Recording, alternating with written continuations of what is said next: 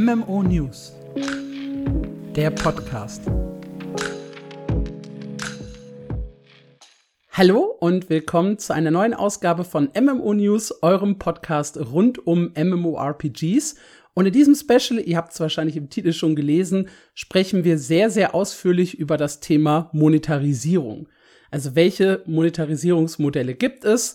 Was sind die Vor- und Nachteile? Und welche Monetarisierungsmodelle gefallen uns eigentlich persönlich am besten? Und das Ganze mache ich natürlich nicht alleine, sondern bei mir ist mein Co-Moderator Marc. Hallöchen. Und wir haben einen Gast mit dabei, und zwar vom MMORPG Teridor, über das wir hier schon keine Ahnung wie oft gesprochen haben, der liebe Christian. Einen schönen guten Tag. Ja, wir drei sitzen hier zusammen und wollen einmal so ein bisschen über die verschiedenen Monetarisierungsmodelle gehen. Das heißt, wir sprechen über Abo, wir sprechen über Buy-to-Play, wir sprechen über Free-to-Play, das teilen wir so ein kleines bisschen auf in äh, Free-to-Play mit optionalem Abo, wie es zum Beispiel bei SWTOR der Fall ist, oder auch eher ja ohne Abo und mit großem Fokus auf den Shop.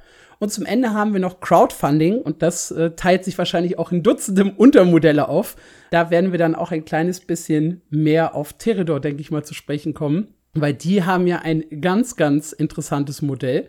Ich würde sagen, wir fangen erstmal ganz, ganz vorne an, nämlich bei dem, was MMORPGs, glaube ich, in der Anfangszeit eigentlich so am gängigsten hatten, das Thema Abo-Modell ganz klassisch, WoW ist so das erste, was mir da in den Sinn kommt. Ein Spiel, für das man halt monatlich Geld bezahlen muss und was natürlich unheimlich viele Vorteile für den Entwickler hat, weil da stetige Einnahmen reinkommen.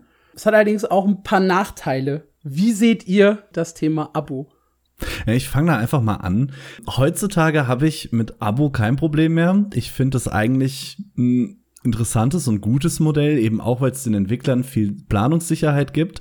Hätte man mich das aber vor zehn Jahren gefragt, hätte ich laut geschrien und gebrüllt, weil wir hatten es hier schon öfter als Thema im Podcast. Wir konnten beide kein WoW spielen damals, weil wir beide keine Möglichkeit hatten, ein Abo abzuschließen. Bei mir war das dann mit Ion ging das weiter, was ich auch am Anfang nicht spielen konnte. Das war ja damals, wenn ich jetzt nicht falsch bin, auch ein Abo-Titel. Und da verlierst du halt glaube ich, einen großen Teil deiner Zielgruppe, auch heute noch, weil du diese ganzen Jugendlichen auf irgendeiner Ebene halt schwieriger abholen kannst. Die Hürde ist deutlich größer. Dafür kriegst du eben, wie gesagt, die Planungssicherheit raus von den Leuten, die monatlich bezahlen. Also für den Entwickler ist Abo wahrscheinlich so unter anderem das coolste, kann ich mir vorstellen. Als Spieler bin ich da sehr zwiegespalten. Heute, wie gesagt, würde ich einen Abo-Titel spielen, aber ich glaube, du verlierst auch viele, die allein schon aus Prinzip sagen, nee, monatlich bezahlen will ich nicht. Wir haben ja Christian extra hier für die, für die Entwicklersicht, weil ich frage mich immer, ist das tatsächlich planungssicher? Weil auf der anderen Seite können die Leute ja auch sehr, sehr schnell wieder abspringen, Abos kündigen. Ihr habt ja zum Beispiel bei Patreon auch. Wie siehst du das? Insgesamt wird es halt immer geplant. Auch bei größeren, da nimmt man dann die Customer Lifetime Value, also wie viel würde im Endeffekt ein Kunde halt über seine Zeit, wo er spielt, an Geld dalassen. Und das ist natürlich wesentlich einfacher zu rechnen, wenn man ein Abo-Modell hat, als wenn man halt jetzt einen Shop nimmt oder Microtransactions mit einbaut, wo man natürlich auch nochmal wesentlich mehr Marketingausgaben hätte als jetzt beim Abo-Modell. Und somit war das halt sehr beliebt. Ich bin ja jetzt so ein bisschen älter. Ich kenne es nur so, also von Ultima Online, Dark Age of Camelot und so weiter, World of Warcraft, waren wir es eigentlich damals eher dann gewohnt, dieses Abo zu bezahlen. Da wurde auch noch nicht so viel drüber gemeckert. Und das Free-to-Play ist ja erst viel, viel später gekommen, weil ja alle WoW kopieren wollten, aber es dann nicht geschafft haben. Und wenn natürlich nicht gezahlt wird, dann ist so eine Infrastruktur extrem teuer. Und somit war es dann irgendwann gängige Praxis, rüberzugehen in das Free-to-Play-Modell und sich natürlich dann äh, psychologischen Kniffen zu bedienen, um die Leute doch dazu zu bewegen, ein bisschen Geld auszugeben. Somit als Entwickler ist es eigentlich das einfachste, wenn du es fertig bringst, ein Spiel so weit gut und interessant auf die Beine zu stellen und die Leute dann dazu zu bewegen, dass sie monatlich eine gewisse Summe dann entrichten, also zwischen 10 und 15 Euro. Ähm, funktioniert eigentlich recht gut, weil wir dann natürlich auch noch irgendwo beim Impulskauf bleiben. Also es tut halt dann nicht weh. Es gibt ja auch noch welche, die mhm. wesentlich mehr fragen. Also es gibt auch welche, die sind über 20 Euro. Ähm, da muss man immer ein bisschen gucken, wo kommt es her. Asiatischer Markt ist nochmal komplett anders als jetzt zum Beispiel der europäische oder der amerikanische Markt. Und da würde es jetzt, ne, da müssen wir jetzt breit gefächert dann einmal drüber gucken, das würde aber den Rahmen sprengen. Was ich gerade beim äh, chinesischen Markt immer sehr, sehr spannend fand, war dieses Thema Spielstunden bezahlen anstelle von Abo. Weil ich kenne das bei mir immer so, ich hatte oder ich habe noch immer ein WoW-Abo am Laufen, spiele aber im Endeffekt, keine Ahnung, 10 Stunden, 15 Stunden im Monat.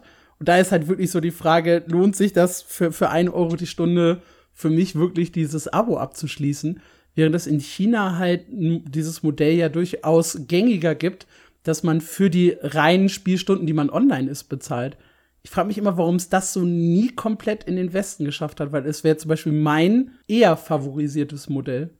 Weil ich glaube, also ich weiß es natürlich nicht, aber ich kann mir vorstellen, dass du dann Leute hast, die aktiv weniger spielen, weil ich sitze ja hier im, im Schwabenländle und ich glaube, hier du hast gerade in Deutschland, glaube ich, häufig diese Mentalität, die dann am Ende darauf hinauslaufen würde, grind ich jetzt noch eine Stunde und ist mir das, keine Ahnung, 70 Cent wert, was da am Ende als Loot rauskommt, anstatt einfach zu sagen, ja, ich spiele gerade und hab Spaß und am Ende bezahle ich dafür. Und da geht's dann wieder in diese Zerteilbarkeit. Und wenn du einen monatlichen Preis hast, kannst du den halt auch sehr viel leichter im Auge behalten, als wenn du jetzt sagst, oh, diesen Monat habe ich irgendwie drei Stunden zu viel gespielt, das kann ich mir gar nicht leisten. Oder in, in die Richtung, je kleinteiliger es wird, desto unübersichtlicher wird es halt. Und unübersichtliche Systeme mag zumindest der Schwabe nicht, habe ich das Gefühl. Das ist eigentlich allgemein europäisch und auch vom Amerikaner her ist es einfacher, so eine kleine Summe zu entrichten, die nicht wehtut, die du auch gerne mal vergisst. Das machen zum Beispiel jetzt äh, Fitnessstudios auch sehr gut. Du hast den Walk-in, dann wird dir da das Abo äh, ans Herz gelegt, dann nimmst du das und dann wirst du es irgendwie nie wieder abmelden. Also bei Fitnessstudios ist es halt gang und gäbe, das wird auch genau so gerechnet, dass du eigentlich nur Platz hast für 50 Leute, du hast aber 300, 400 Abos, weil sonst könntest du das alles überhaupt nicht bezahlen. Und so ist es eigentlich auch beim Spieleentwickler. Wenn du natürlich jetzt dahin gehst wie bei den Asiaten, gut, da haben wir ja auch noch kulturelle Faktoren, die halt komplett anders sind, äh, die man dann belichten müsste aus jetzt der Perspektive vom Marketing und vom Vertrieb. Wollen wir aber jetzt nicht unbedingt äh, komplett drauf eingehen, aber die sind es halt gewohnt, dann zu sagen, okay, ich bezahle halt vielleicht jetzt einen Euro pro Stunde und ich bezahle auch nur das, was ich brauche und ähm, bei, bei den Asiaten, zumindest früher, war es so, die sind halt ins Internetcafé gegangen. Mhm. Und somit ja. war es halt okay. Für die war es normal, ich bezahle für mein Internet pro Stunde. Und da es dann für die Spieleentwickler auch einfacher war, diese Menschen wieder abzuholen, weil sie ja daran schon gewöhnt waren, haben sie gesagt, ja gut, dann bezahlst du halt unser Angebot nun auch pro Stunde. Und somit war es für den Kunden im Endeffekt nicht schwer, weil er musste nicht umdenken. Das ist insgesamt auch bei Spielen einfach so, versuch es so nah wie möglich an etwas anderem zu halten, damit der Kunde nicht umdenken muss. Weil sobald er anfängt zu denken, denkt er darüber nach, ob er deine Sache noch braucht. Und das ist egal, wo du hingehst, im Marketing immer das Gleiche. Ne? Versuch so nah wie möglich dem Kunden das so hinzulegen, in mundgerechte Häppchen, damit er das auch konsumiert.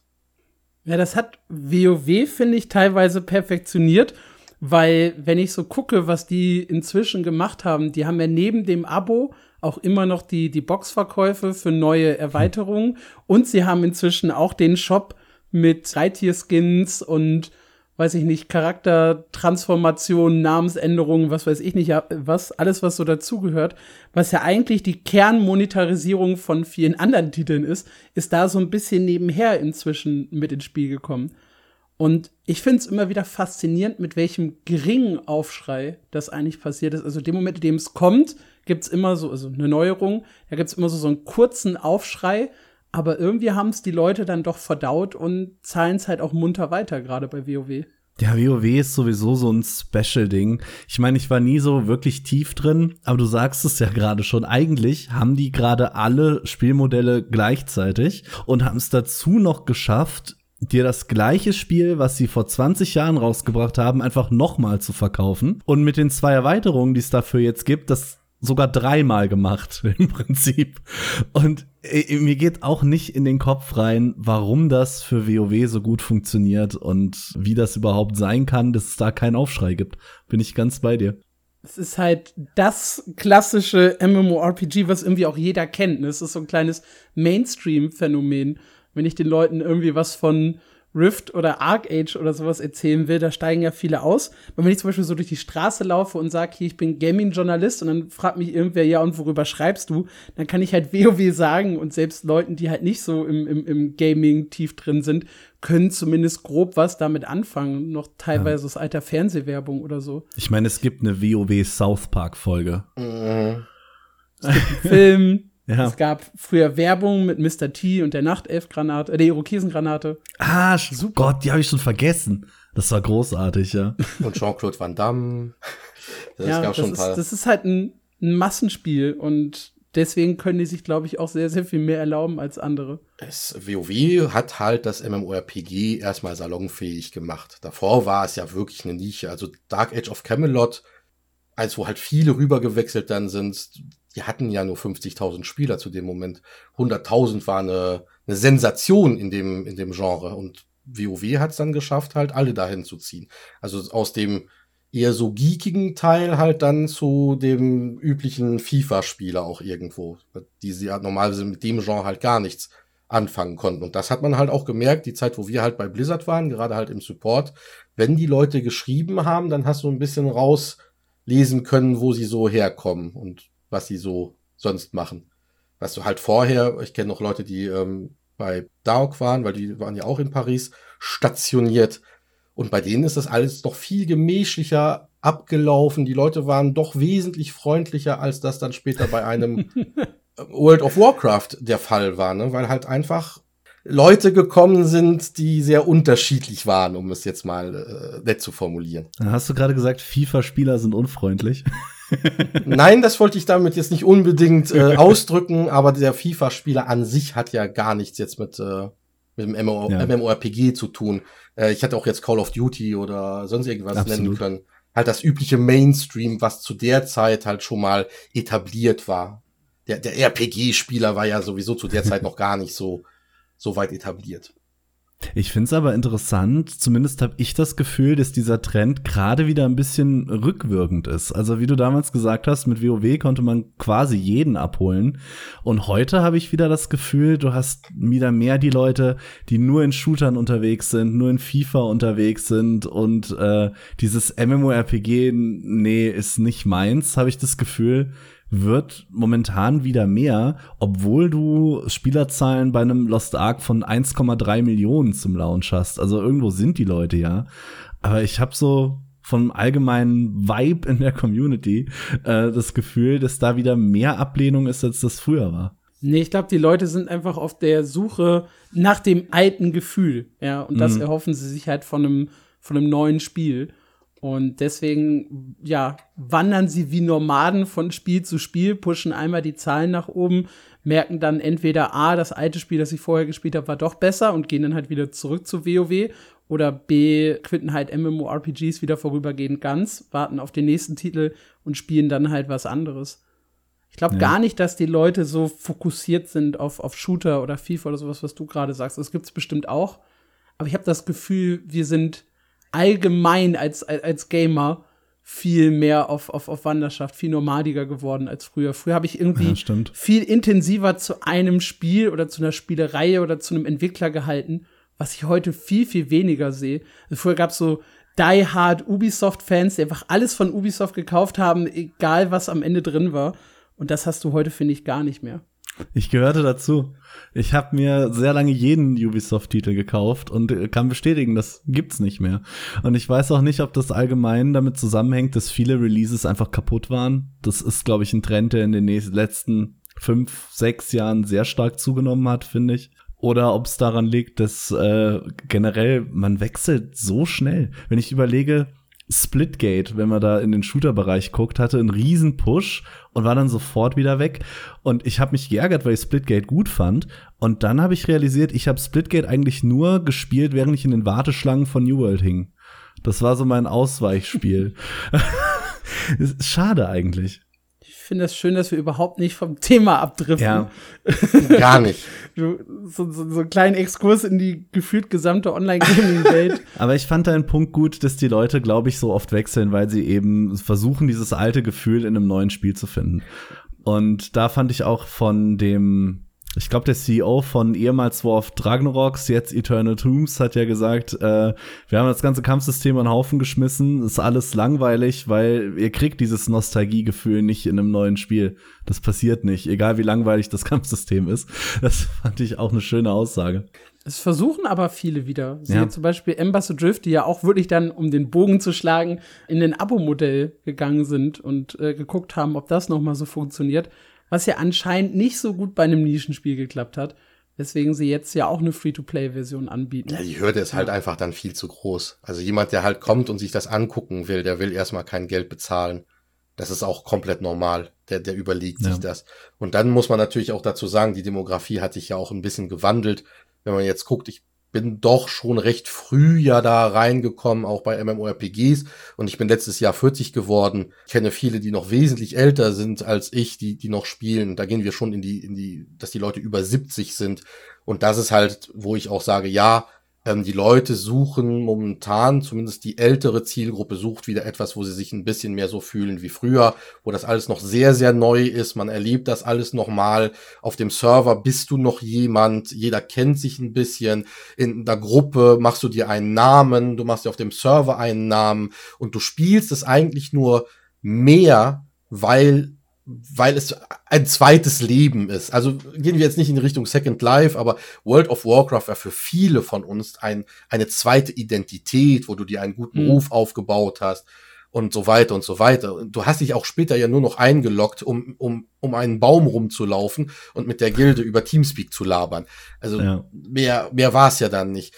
Und somit, ich glaube, das ist einfach das, was mittlerweile den Leuten halt ein bisschen fehlt, zumindest den Eltern, weil es geht nur noch darum, ganz schnell durch den Dungeon zu kommen und Bosse zu skippen und äh, der Rest ist halt, wie ziehe ich jemandem das Geld aus der Tasche? Und da, glaube ich, greift halt momentan ähm, das alles nicht mehr so mit ein, weil die Spiele oder die Spieleentwickler versuchen halt auf eine manchmal sehr cringe Art und Weise äh, die, die, die, die jüngere Zielgruppe abzuholen. Mhm. Ja. Was sie, glaube ich, auch müssen, weil du eben diese Leute nicht mehr oder deutlich weniger hast, die einfach nur online sind, um online zu sein und zu chatten. Ich glaube, da haben Dienste wie eben Discord oder auch generell Social Media viel Arbeit geleistet, dass sehr viel von dieser Konversation nicht mehr im Spiel passiert und man sich wirklich nur noch einloggt, um halt tatsächlich zu spielen, was natürlich auch die Zeit, die du als Entwickler hast, deinem Kunden was zu verkaufen, deutlich einschränkt. Wir sind doch ein super Beispiel. Ich hänge ständig auf deinem Discord rum, wo wir absolut nichts zusammen spielen. Ja. Ich spiele TFT, du schießt Leute in hier, wie heißt der komische Shooter, dessen Name Hand nicht Showdown, du Danke. Banause.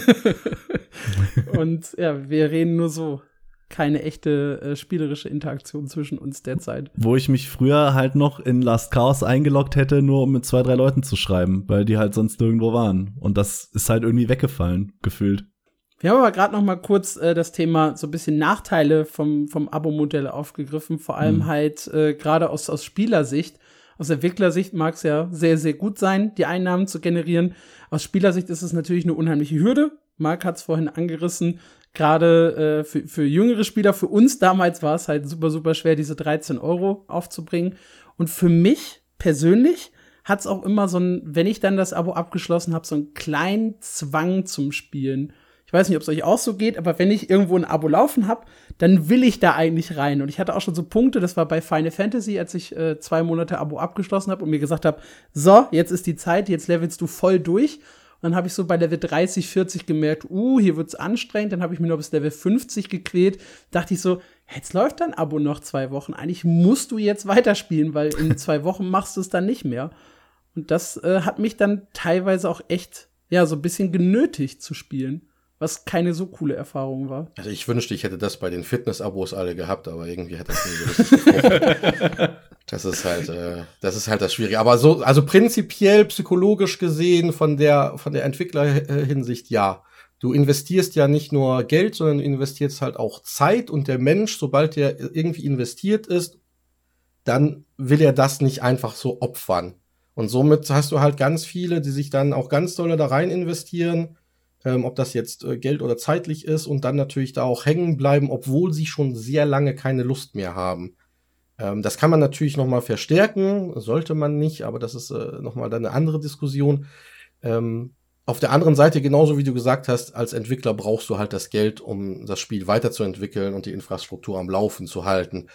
Und somit ist da halt immer, es soll halt die Balance irgendwo noch halten, aber wäre dieses Phänomen nicht da, dann, dann wären einfach schon ganz viele MMOs komplett ausgestorben. Also das zählt ja nicht nur bei, bei Abos, sondern auch, noch vor kurzem hat mir jemand geschrieben, ähm, er hat bei Runes of Magic über 500 Euro im Monat ausgegeben. Und ich denke mir so, ja, hätte es auch irgendwo ein Abo bezahlen können, hätte es mehr Spaß gehabt oder so. Aber na, das ist halt, die Leute investieren ganz viel rein, bleiben dabei hängen, finden das Spiel dann eigentlich aber scheiße, aber geben es nicht, nicht auf. Oder man hat halt viel Zeit investiert in eine Gilde, äh, um die aufzubauen und hört dann halt auch nicht so einfach aus. Ich glaube, die Komponente Geld ist da noch gar nicht mal so wichtig. Ah, doch, bei Free-to-Play habe ich genau, habe ich auch schon so eine ähnliche Erfahrung gemacht als ich dann wirklich äh, Geld rein investiert habe, habe ich mir auch gesagt, jetzt, jetzt muss es auch noch ein bisschen spielen. Also doch. Das ist halt alles irgendwie eine Form von äh, der berühmten FOMO. Und ich glaube, ganz viele Service-Games, nicht mal nur MMOs, funktionieren nur dank FOMO wirklich, was ein bisschen schade ist. Ja, da ja. kommen wir eigentlich zu meinem Lieblingsbeispiel, das eigentlich ja, so größtenteils auf Fear of Missing Out äh, verzichtet hat. Vielleicht so ein bisschen von der lebendigen Welt abgesehen. Und zwar äh, Guild Wars 2 als Paradebeispiel für einen, für einen Buy-to-Play-Titel. Wobei meine Anfangszeit ja mit Guild Wars 1 tatsächlich auch ein Buy-to-Play-Spiel war. Also ein Titel, den ich mir einmal kaufe und dann eigentlich immer spielen kann wo ich allerdings gegebenenfalls nochmal nachinvestieren muss, zum Beispiel in Erweiterungen oder in, in Gegenstände im Shop. Aber erstmal grundsätzlich gilt, ich brauche kein Abo, ich muss aber einmal frontal was bezahlen. Wie steht ihr dazu? Was sind aus eurer Sicht Vor- und Nachteile? Vielleicht mit Christian angefangen. Ja, Buy-to-Play ist halt immer super schwierig als Entwickler, weil du musst ja, du musst ja erstmal ganz viel Geld und Ressourcen ins Marketing stecken. Also äh, das, das ist immer so das, äh, wo die Leute dann später meckern, ja, aber der erste Trailer, der sah ja ganz, ganz anders aus und nachher kommt dann äh, was, äh, was zustande, was dann nicht so schön ist. Ich muss immer ein bisschen aufpassen, weil ich habe Florian den Anwalt immer in meinem Ohr sitzen und wir dürfen ja, ne, also deswegen. Von der eigenen Meinung her oder jetzt irgendwie zurückzuführen auf das Projekt oder auf die Firmen, finde ich es immer ein bisschen schade, wenn, wenn jemand hingeht und durch falsche Angaben oder falsche Verben versprechen die Leute dazu führt, dass sie eigentlich einen recht teuren äh, Vollpreistitel kaufen oder sogar noch vorbestellen und dann später wird etwas geliefert, was eigentlich recht wenig damit zu tun hat. Und ich verstehe, dass, dass die Spieler mittlerweile davon auch einfach die Nase voll haben und viele halt sagen, nee, auch vorbestellen will ich nicht mehr. Zumindest haben wir sonst gemerkt in der Industrie, dass die Tendenz eher da nach unten geht. Also die Leute nicht mehr vorbestellen wollen, auch keinen Vollpreistitel jetzt mehr sofort kaufen wollen. Außer es ist Diablo 4, aber das ist halt wieder Blizzard. Das hat so ein eigenes Universum einfach, ne? Aber sonst wird's halt schwierig. Auch mit den, mit Wishlist und allem drum und dran, wo man dann als Entwickler halt versucht, die Leute natürlich auf ein gewisses Niveau zu bekommen. Ähm, und du hast halt die ersten zwei Tage, darum dreht sich das alles. Danach friemelt es nur noch so ein bisschen rein. Das heißt, die, die Hauptverkäufe hast du halt in den ersten Tagen, meistens sogar in den ersten zehn Stunden. Und dann hast du äh, viel, da brauchst du viel Ressourcen und viel Mühe, um das aufrecht zu erhalten. Und somit äh, brauchst du einen Investor, einen großen Publisher, du brauchst viel Geld, um diese Titel halt erstmal dann hinzustellen. Ähm, du musst die Leute dazu animieren und somit ist auch, jedes Mal, wenn der Titel verschoben wird, ist es, äh, ist es eigentlich so, dass du erstmal einen Cut von dem wegnehmen kannst, was du eigentlich verdienen könntest. Weil du mhm. hast diesen Hype, du hast dieses Heißmachen dann wieder verloren, du hast ein Momentum verloren. Also das ist wirklich, ich finde Buy-to-Play-Titel als Berater extrem schwierig. Und es, es ist auch irgendwo mittlerweile meiner Meinung nach ein bisschen veraltet. Ich sehe nicht viele Vorteile das, irgendwo. Das finde ich ganz faszinierend, weil Buy-to-Play war immer mein tatsächlich favorisiertes Modell bei MMORPGs. ich sehe zwar diesen Punkt, dass man halt zu Anfang erstmal die Leute darauf aufmerksam machen muss, dass es natürlich eine Hürde ist, erstmal Geld in das Spiel zu investieren. Aber ich habe dann immer so in die Buy-to-Play-Titel, die ich halt gekauft habe, habe ich immer im Nachhinein gerechnet, okay, du hast halt zum Start 30, 40, 50, 60 Euro gezahlt. Das ist immer so ein bisschen weniger als ein neuer AAA-Titel, also irgendwie, weiß nicht, neues Assassin's Creed oder so. Und irgendwann dann habe ich die Stunden, die ich da reingesteckt habe, gegengerechnet gegen das, was ich tatsächlich äh, bezahlt habe. Und da kamen bei mir meistens Buy-to-Play-Titel am besten weg, weil ich ja meistens dann auch ein bisschen investierter war als in so einen Free-to-Play-Titel dann auch wieder, ne, ich habe bezahlt, also will ich auch was dafür haben, ja. Wenn ich in so ein, in so ein Free-to-Play-Game, keine Ahnung, Runes of Magic oder so gehe, dann spiele ich rein bis zu einem Punkt und sag dann irgendwann, okay, hier ist, hier ist Kacke, hier gehe ich dann wieder. Und wenn ich dann einen Buy-to-Play-Deal habe, habe ich gesagt, okay, irgendwer hat mal gesagt, das wird noch gut in, in Jahr oder Spielstadium Y. Und dann versuche ich wenigstens bis dahin zu kommen. Und habe tatsächlich weniger solche negativen Erfahrungen gemacht. Ich meine, gut, ich würde überlegen, wie viele Buy-to-Plays, äh, ich persönlich gespielt habe. Das ist wahrscheinlich Black Desert, Guild Wars 2, Guild Wars 1. World of Warcraft ist sonst auch, ne? überhaupt viel? Ja, ja gut, aber ist halt kombiniert mit Abo und da war ich dann halt immer so so ein bisschen raus. Also würde ich nur, ich, ich habe ich hab auch eine Liste, glaube ich, dazu erstellt. Einmal kaufen, immer spielen, hieß die. Und das einzige Mal, wo ich so richtig auf die Fresse gefallen bin, war Arc Age Unchained. das, auch, das, da, da muss ich halt auch zu meiner Schande gestehen, 2019, als, sie das, als ich das so anspielen durfte und das alles so rauskam, das waren meine ersten Monate in Festanstellung bei meinem MMO. Da hatte ich richtig Bock und habe auch echt positive Artikel darüber geschrieben, dass die halt äh, den Jobfokus weggenommen haben, kein Pay-to-Win mehr und so. Was am Ende daraus geworden ist, das werden die meisten wissen. Ja, es ist äh, es ist kein Buy-to-Play-Titel mehr. Und es ist nicht mehr Buy-to-Play, genau, ja, nach seit dem Publisher-Wechsel. So, so wie die also meisten. eigentlich alles schiefgelaufen in dem Spiel, aber ja. Da warst du aber nicht alleine. Arcade Unchained war ich am Anfang auch sehr positiv, habe alle meine Freunde in dieses Spiel gezogen und mich dann bei allen entschuldigt. Schade eigentlich. Ja, du hast ja noch immer die Kickstarter-Titel, da musst du ja auch sagen, dass es schon Buy-to-Play ist, weil du gehst ja in Vorleistung für den Entwickler und kaufst ja eigentlich eine okay, Edition. Ne? Habe ich halt so ein bisschen bei Crowdfunding ja. im, im Kopf gesammelt. Aber ja. für mich hat das halt eindeutig eine Überschneidung. Das ist da, wo ich die meisten mhm. schlechten, die, die schlechtesten Erfahrungen habe ich halt mit, mit Buy-to-Play-Titeln gemacht, die über Crowdfunding finanziert wurden. Weil es ist nichts anderes im Endeffekt wie eine Vorbestellung, wenn man ganz ehrlich ja. ist. Ja. Und ne, Crowdfunding, natürlich Kickstarter, Indiegogo und alle haben ja noch wesentlich mehr Vorteile als das. Aber so von den Titeln jetzt im MMO-Bereich, die wirklich dann ähm, mit, ja, du kaufst dir halt für 50 Euro, bekommst auch noch, keine Ahnung, ein Poster oder irgendwie sowas, war halt für mich immer genau das gleiche wie jetzt in Guild Wars 1, wo du halt einmal äh, bezahlt hast. Oder früher Albion Online war auch, glaube ich, am Anfang, ne? Du hast ja einmal nur bezahlt. Mhm. Ich kann mich teilweise schon nicht mehr dran erinnern, was ich wo bezahlt habe und was dann doch Free-to-Play wurde. Weil fast alle Titel insgesamt Außer jetzt World of Warcraft, die noch immer genauso laufen wie vorher, sind eigentlich, haben irgendwo mit irgendwas gestartet und sind dann doch zu Free-to-Play übergegangen, überhaupt die, um überhaupt eine Playerbase aufbauen zu können.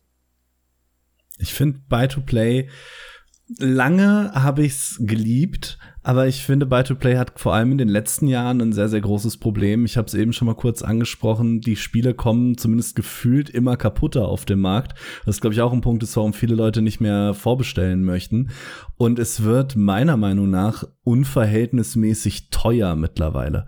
Also ich glaube, ich würde einen Buy-to-Play-Titel immer noch für 40 oder 50 Euro kaufen, aber bei einem Diablo für, ich glaube, 80 Euro war der Vorbestellerpreis, bin ich halt raus. Und da muss man, finde ich, ein bisschen abwägen oder vielleicht tut die Industrie gerade auch genau das und wiegt irgendwo ab, wie viel die Leute noch bereit sind, äh, im Buy-to-Play oder im Pre-Order auszugeben.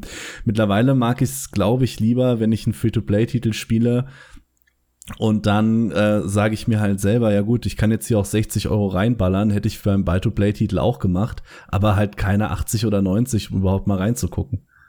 Hm. Ja, ich, also ich, ich, ich zähle gerade so in meinem Kopf auf, was alles rausgekommen ist, wo ich eher das Gefühl hatte, ich hätte eine Alpha gekauft. Ganz vorne mit dabei World of Warcraft. Da waren teilweise noch Platzhalter, die irgendwo rausstanden in Pink oder so. Äh, Herr der Ringe Online. Age of Conan war ganz toll. Hm. Also ganz toll. Star Wars The Old Republic war auch so gefühlt noch nicht ganz fertig und war ein Vollpreis-Titel erstmal mit Abo. Ich weiß nicht, ich habe ganz sicher noch ein paar vergessen, aber mir fällt eigentlich seit Ultima Online, und da habe ich den Start nicht so richtig mitbekommen, fällt mir nichts sofort ein, wo ich sagen könnte, ähm, das habe ich bezahlt und dann war es auch schon fertig. Ich muss da tatsächlich, äh, wir hatten es im Vorgespräch eben, äh, Sword of Legends Online hatte einen super weichen Start. Die hatten äh, sehr viele Übersetzungsfehler noch drin, aber das Spiel hat sich für mich größtenteils fertig angefühlt. Aber, aber es war auch schon länger, lange vorher fertig. Ja, ja, das war das, ne, das ist so wie, wie Lost Ark, die ja schon dann fünf Jahre im Voraus eigentlich in Korea laufen, eine große Playerbase ja. haben und somit ist ja alles schon getestet. Aber Age of Conan ist halt nur für den Markt ja rausgekommen und ja, ja das war ein tolles Spiel, aber es hat viel Auer gemacht. Das finde ich jetzt aber den MMORPGs, die, die vorher Geld haben wollten, äh, gegenüber ein bisschen unfair, weil ich glaube, kaum bis gar kein MMORPG erschien doch wirklich fertig, oder? Nee. Also bei welchem hattet ihr denn überhaupt dieses, dieses Gefühl, dass es, dass es keine Launch-Probleme gab? Also ich habe halt meine Buy-to-Play-Titel im Kopf, ähm, wie zum Beispiel New World, wie zum Beispiel Guild Wars 2, wie, wie Black Desert, äh, wie ESO. Das sind alles Buy-to-Play-Titel ohne Abo hinten raus. Und äh, mit allen bin ich tatsächlich gut gefahren. Also Guild nicht immer zu Release gut. gut. gefahren, aber halt langfristig gut gefahren. Also du kannst, wenn wir von guten Starts und Buy-to-Play reden, nicht New World einwerfen. Also nee. ich weiß, du bist Fan, aber da, das war furchtbar. Ja, genau, aber das, ja, aber es ist, aber es hat sich von da an gut entwickelt. Also ich hatte nie das Gefühl, und hattest du denn, du bist ja jemand, der ist ausgestiegen aus New World. Warst du das Gefühl, du hast deine 50 Euro nicht wieder reinbekommen? Nö, auf keinen Fall. Ich hab's gerne und viel gespielt, aber einen guten Start hatte es deswegen trotzdem nicht. Nein, nein, aber es geht ja darum, ob's, ob's, ob, ob ich halt auf die Nase gefallen bin, dieses Geld auszugeben. Zumindest habe ich so interpretiert. Nö. Und da habe ich nicht das Gefühl, dass du das hattest, dass hab du bei New World auf die Nase gefallen Glaube ich in keinem MMO. Da würde ich tatsächlich eher auf so ein paar äh, AAA Singleplayer 80 Euro Titel verweisen, mit denen ich voll auf die Fresse geflogen bin. Aber die meisten MMOs haben dann hatte ich entweder trotzdem Spaß mit, auch wenn sie relativ holprig waren, wie jetzt zum Beispiel New World am Anfang, oder habe ich dann doch so viel gespielt und hatte so viel Spaß mit, dass es das Geld wert war. Ja, nee, bei mir auch. Also, das ist wahrscheinlich auch einfach die große Liebe zu dem Genre, die es dann auch wieder ein bisschen ausmacht. Aber egal, was ich im Endeffekt gekauft habe, ähm, war ich auch länger mit dran. Sogar bei New World, was eigentlich mir so gar nicht lag. Und trotzdem habe ich bestimmt 100, 200 Stunden da nochmal reingesetzt, bevor ich dann aufgegeben habe, weil es einfach zeitlich nicht machbar ist. Aber wenn ich dann gucke bei manchen Singleplayer-Spielen, da war es schon heftiger bis zu, es ist einfach nicht spielbar. Und du hast halt äh, 70 Euro, 60 Euro. Ich, ich, ich bin ja so, ich kaufe das Ding ja sowieso immer nur Rabatt. Deswegen freue ich mich ja dann über Game Pass und so. Da muss ich das Ding ja nicht mehr kaufen. Aber sogar, also normalerweise sechs Monate später kommst du ja so in diese Rabattphase, wo die Entwickler dann nochmal äh, Geld äh, damit machen wollen. Und dann habe ich die Titel gekauft und es war, es, es war sehr gut. Sehr, sehr gut so dass ich es dann nie wieder angefasst habe, so gut halt. Ne? Mir tut das persönlich immer weh, weil ich bin eigentlich jemand, ich bestell sehr gerne vor. Ich, mir gibt das irgendwie persönlich was vorzubestellen und dann auf Steam zu campen und genau in der Minute loszulegen, wenn es freigeschaltet wird. Ich habe da einfach persönlich sehr viel Spaß dran. Das gefällt mir.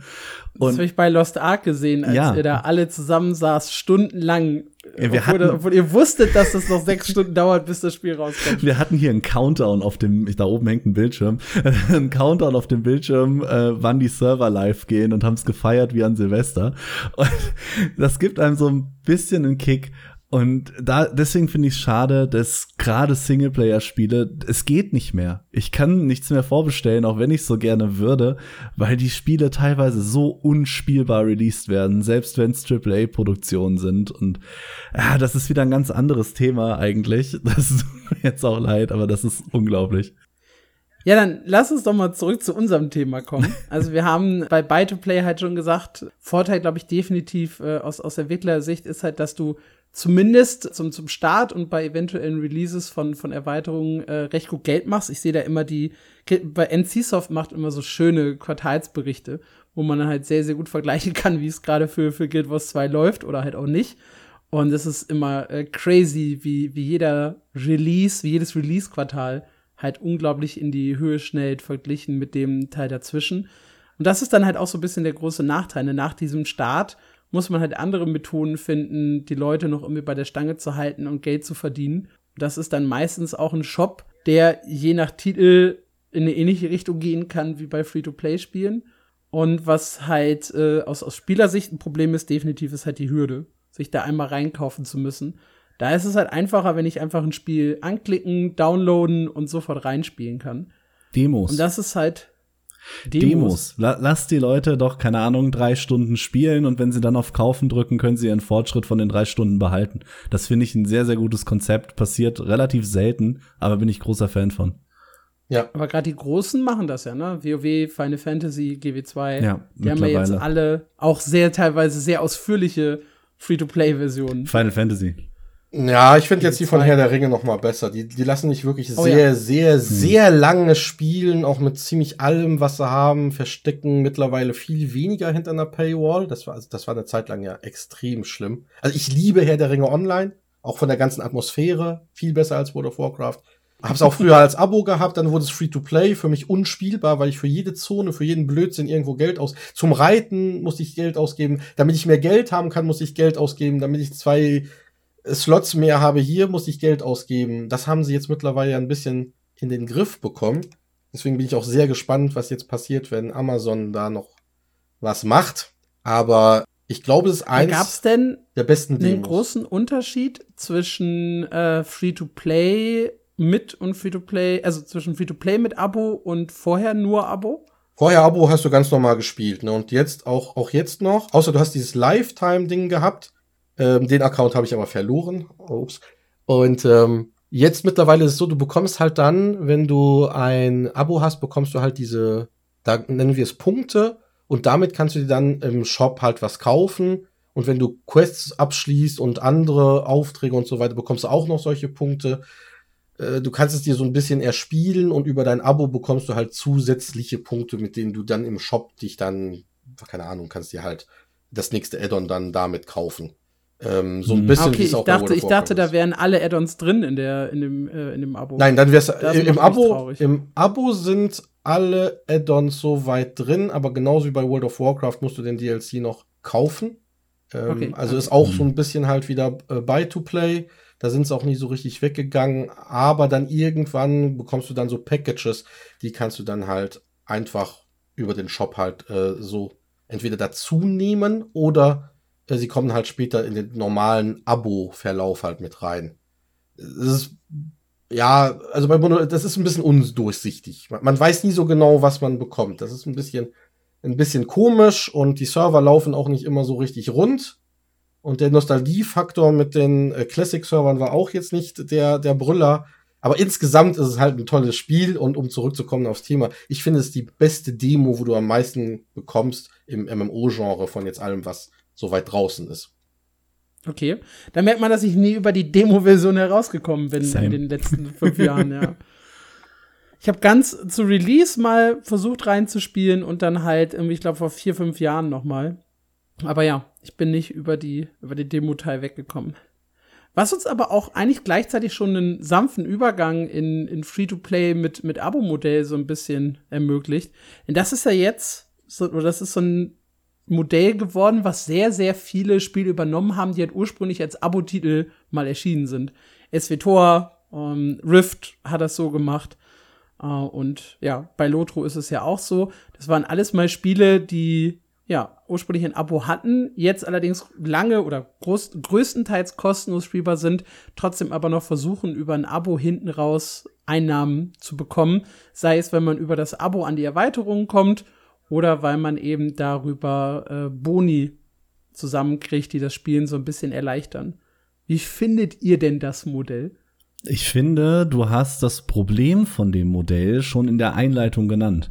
Weil ganz viele Spieler, die das machen, waren mal Abo-only und fügen dann eine super abgespeckte Free-to-Play-Version noch irgendwie da rein. Und das, äh, finde ich, kriegen ganz, ganz viele nicht hin. Also was das, wer das zum Beispiel ähm, ganz furchtbar macht, ist Ion Classic. Haben wir hier auch schon im Podcast drüber geredet, wo du nach, äh, ich glaube, eine Stunde oder zwei Stunden am Tag kriegst du geschenkt. Ich weiß es nicht mehr. Eine Stunde, ja. Eine Stunde. Und danach kannst du ja irgendwie nicht mal mehr die Währung verdienen und droppst äh, schlechteren Loot und, und schlag mich tot. Wo du halt wirklich ganz spezifisch merkst, okay, das eigentliche Spiel war unser Abo-Modell und jetzt müssen wir noch irgend so eine Demo machen für die Loser, damit die was kaufen. Und das finde ich super, super schade, wo du, äh, wo hingegen du Spiele hast wie in Elder Scrolls Online oder wo ich jetzt sehr tief drin bin in einem Lost Ark, ähm, wo du merkst, dass das andersrum gebaut wurde. Lost Ark hat ein optionales Abo. Ich fühle mich aber an keiner Stelle da, wo ich das brauche. Ich spare ein bisschen Silber und ich krieg ein bisschen mehr Erfahrung, aber mein Gott. Also ich, ich finde, da äh, muss man einen Unterschied machen. Und je nachdem, wie gut die Entwickler das schaffen, so gut finde ich dann äh, auch das Bezahlsystem in den jeweiligen Spiel. Also da tue ich mich ganz schwer mit einer allgemeinen Aussage zu treffen. Ja, also ich, alles, was rausgekommen ist und schon irgendwie ein Abo hatte, wenn die es umsetzen, ich, ich weiß nicht, wer bei denen da sitzt und sich diese lustigen Sachen ausdenkt, aber es fühlt sich halt, es fühlt sich halt so nach Money Grab an und irgendwie, wir müssen die Kosten halt jetzt auf jeden Fall noch reinbekommen, sonst ähm, ähm, äh, äh wird alles zugemacht. Das ist so, so ein bisschen diese, diese Mentalität halt aus Konzernen, diese Cover-US-Mentalität, wo du halt erstmal 50 Stufen nach oben deine Anfrage machst und in zehn Wochen kommt dann jemand, äh, der dir dann die Antwort gibt. Und so ist es halt wahrscheinlich auch hier. Ir irgendwer hat dann gesagt, jetzt müssen wir Geld verdienen. Das wurde zehn Wochen vorher angefragt und so auf den letzten Drücker, wenn sie es machen, ist dann dieses Modell irgendwie noch fertig geworden. Es fühlt sich meiner Meinung nach auch, auch immer so komplett unfertig an, als hätte wirklich so im letzten Moment noch da jemand gesagt, das, das packen wir jetzt dazu, da machen wir jetzt Geld mit. Äh, so, die, die neueren Spiele finde ich aber, dass die meisten es gut, gut machen. Also ich, ich fand jetzt zum Beispiel Albion Online, die haben ja so ein bisschen auch diesen Wechsel mitgemacht, fand ich aber sonst recht angenehm. So eins der einzigen Spiele, wo ich, wo ich dann auch ein Abo wirklich bezahlt habe, ähm, die jetzt nicht zu den gängigen MMOs gehört haben zu der Zeit. Lost Ark würde ich jetzt zum, gut, ich, ist auch nicht so richtig mein Ding, aber da würde ich jetzt zum Beispiel kein Abo bezahlen. Ist zwar nicht aufdringlich, aber ist halt auch immer die Frage, wo sieht man dann als Spieler wieder den Sinn drin. Und ich finde, dass ähm, Free-to-Play mit Abo, vor allem wenn es optional ist, halt ein, ein schwieriges Thema darstellt.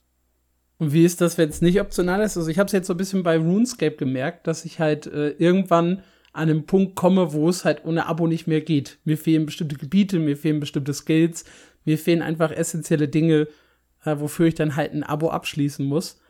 Und da muss ich sagen, ich habe es ja vor allem am Handy gespielt. Immer dann, wenn die, wenn die Tochter irgendwie neben mir eingepennt ist oder auf, auf meinem Bauch lag und ich dann irgendwie den Mittagsschlaf halt mitgemacht habe, weil ich durfte mich auf gar keinen Fall bewegen, sonst war sie wach und der Tag war gelaufen. ähm, dann lag ich halt zwei Stunden auf dem Rücken und hatte nur das Handy in der Hand und habe halt angefangen, Oldschool RuneScape zu spielen, weil why not? Und äh, ja, da wurde ich halt dann irgendwann quasi genötigt, das, das Abo abzuschließen. Das war keine so richtig geile Erfahrung muss ich sagen. Ich habe es dann irgendwo zähneknirschend gemacht, ist auch inzwischen wieder gekündigt, aber es ist halt ja mehr ein Abo, äh, mehr ein, äh, eine Demo oder ja. Ja, genau. Ich kann am Anfang kostenlos spielen, aber später raus dann halt zum Abo genötigt. Weil dann bist du nicht mehr bei Free-to-Play mit optionalem Abo, dann bist du bei Abo mit Demo. Und da äh, ist ja so. ich finde, da muss man äh, irgendwo unterscheiden können. Ja, die, die Paywall ist halt, ist halt äh, schwierig, ne? Also ich denke, dass sich viele auch damit eine, eine Playerbase ein bisschen vergraulen irgendwo. Weil du hast natürlich später, äh, mich, mich, ich, ich nehme jetzt einfach nur mich als äh, Beispiel mit meiner subjektiven Meinung. Ähm, ich bin irgendwann so genervt davon, dass ich, dass ich mich auch nicht mehr einlogge. Weil, wie gesagt, Herr der Ringe Online ist da wieder ein gutes Beispiel. Mich nervt dieser, dieser Shop, der immer wieder irgendwie aufpoppen muss. Das nervt mich so krass, dass ich mich tierisch drüber aufrege und dann das Spiel ausmache und es auch für eine Woche oder zwei äh, nicht mehr nicht mehr angucke. Und so ist es halt auch bei RuneScape, die machen das zwar schon sehr lange so, also es war ja auch schon früher, dass du diese bezahlten Server hattest und diese Free-to-Play Server, aber ich finde es auch dann teilweise so penetrant gemacht, dass ich eigentlich nur noch ein schlechtes Gefühl gegenüber diesem Spiel habe und somit eigentlich gar nicht mehr bereit bin, da überhaupt Geld für auszugeben. Somit als Entwickler limitierst du dich halt dann ein bisschen an deiner Playerbase, was ich jetzt aus Marketing-Sicht nicht gut finde und ich auch denke, dass die meisten es besser unterlassen würden und wahrscheinlich mehr Geld damit machen würden, wenn sie es nicht so penetrant anbieten würden. Da fand ich, hat's halt SWTOR relativ elegant gelöst. Da hatte ich nie, also da gibt's halt diese Penetranz nicht, dass ich auf dieses Abo hingewiesen werde, weil ich halt zumindest im Grundspiel halt auch nie das Problem hab, irgendwo an eine, an eine Wand zu laufen. Wofür ich da halt das Abo brauche, ist dann, um auf spätere Expansions zuzugreifen. Also anstatt, ich kann die kann ich die auch kaufen? Ich weiß das gar nicht. Wahrscheinlich kann ich die auch kaufen. Ich habe sie nie gekauft. Ich habe immer ein Abo abgeschlossen, um die neuen zu spielen und dann nach zwei Monaten wieder auszusteigen. Das war zum Beispiel okay für mich. Ja, in SWTOR zahle ich gerne, wenn eine neue Erweiterung rauskommt, zwei, drei Monate Abo, spiele dann diese zwei, drei Monate und gehe dann wieder, weil ich halt äh, ohne Abo dann nicht auf die, auf die Inhalte zugreifen kann. Das ist aber fein für mich. Ich bin eher genervt tatsächlich von ESO und dem Abo-Modell. Und zwar nur wegen eines einzigen Inhalts, und zwar diese doofe Materialtasche. Also, dass das Spiel mir nicht einfach die Materialtasche geben kann, indem ich endlos viele Materialien lagern kann, sondern sobald das Abo ausläuft, alles in mein Inventar flutet, mein Inventar überfüllt ist, ich die Sachen nicht an die Sachen nicht drankomme, bis ich Platz dafür im Inventar schaffe. Das macht mich wahnsinnig. Also, wenn mein ESO Plus Abo äh, ausgelaufen ist, lasse ich ESO auch komplett liegen, bis dann halt die nächste Erweiterung kommt. Also ich bin nicht jemand, der dann zwischendurch in die DLCs noch mal reinschaut. Dafür spiele ich nicht genug ESO, sondern ich kündige dann aber frustriert das, das, das Abo bei ESO, während ich das halt bei SWTOR, ich sag mal, mit einem guten Gefühl mache. Das ist, also, ja, so, so bin ich, ja. Diese doofe Materialtasche. ja, das sind halt so, so Mechaniken, die man halt äh, einbauen muss irgendwo, ne? Sonst, äh, Sonst bleiben die Spieler ja nicht dran. Du brauchst ja einen Grund, damit du bezahlst. Wenn, das, wenn, wenn du kein ja. Endgame-Content mehr hast und auch sonst nichts mehr liefern kannst, was ich noch immer nicht so richtig verstehe, ähm, dann brauchst du halt solche Mechaniken, um die Spieler halt irgendwie dabei an der Stange, also an der Stange zu halten, damit sie halt weiter bezahlen, weil das sonst entweder flöten geht.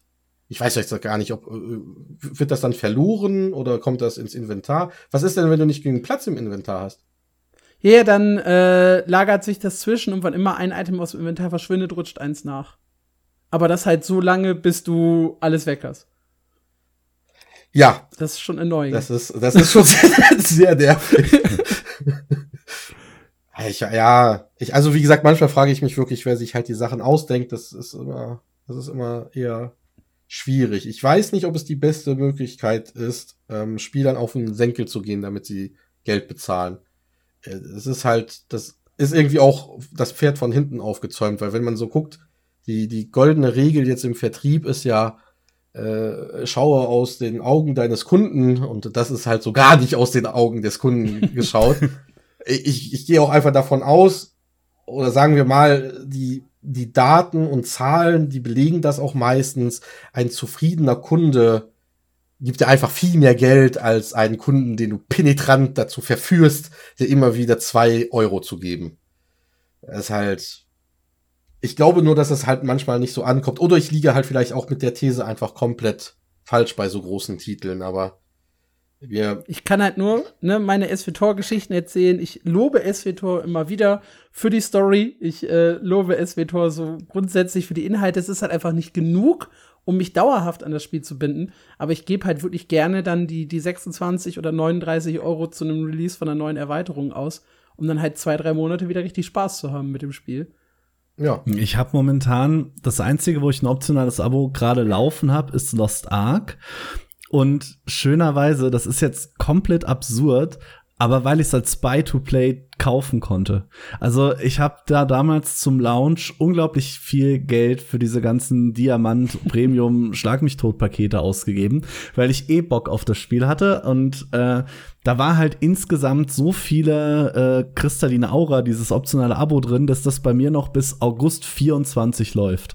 und damit habe ich auch überhaupt keinen Stress und ich, ich finde das gut, weil ich habe dieses optionale Abo und hab's vor anderthalb Jahren bezahlt und muss es auch erst in einem Jahr wieder bezahlen und dadurch ist es für mich ein Buy-to-Play mit sehr umfangreicher Demo. Das finde ich sehr angenehm. Hätte es sich aber auch gut für dich angefühlt, wenn du das Spiel wie ich nach einem Monat zur Seite gelegt hättest und gesagt hättest, das ist einfach nichts für mich? Nee, aber ich wusste ja, dass es was für mich ist. Du kannst es nie zu 100% wissen. Ja, ich habe jeden Fetzeln Informationen aufgesaugt über acht Jahre hinweg. Ich, ich war mir sicher, ich will das spielen. Aber ich gebe dir recht, ich habe selber zuvor wenigstens ein paar Stunden mal äh, verbotenerweise auf den russischen Servern gespielt, ob sich das wirklich so cool anfühlt, wie es aussieht. Aber tut es ja.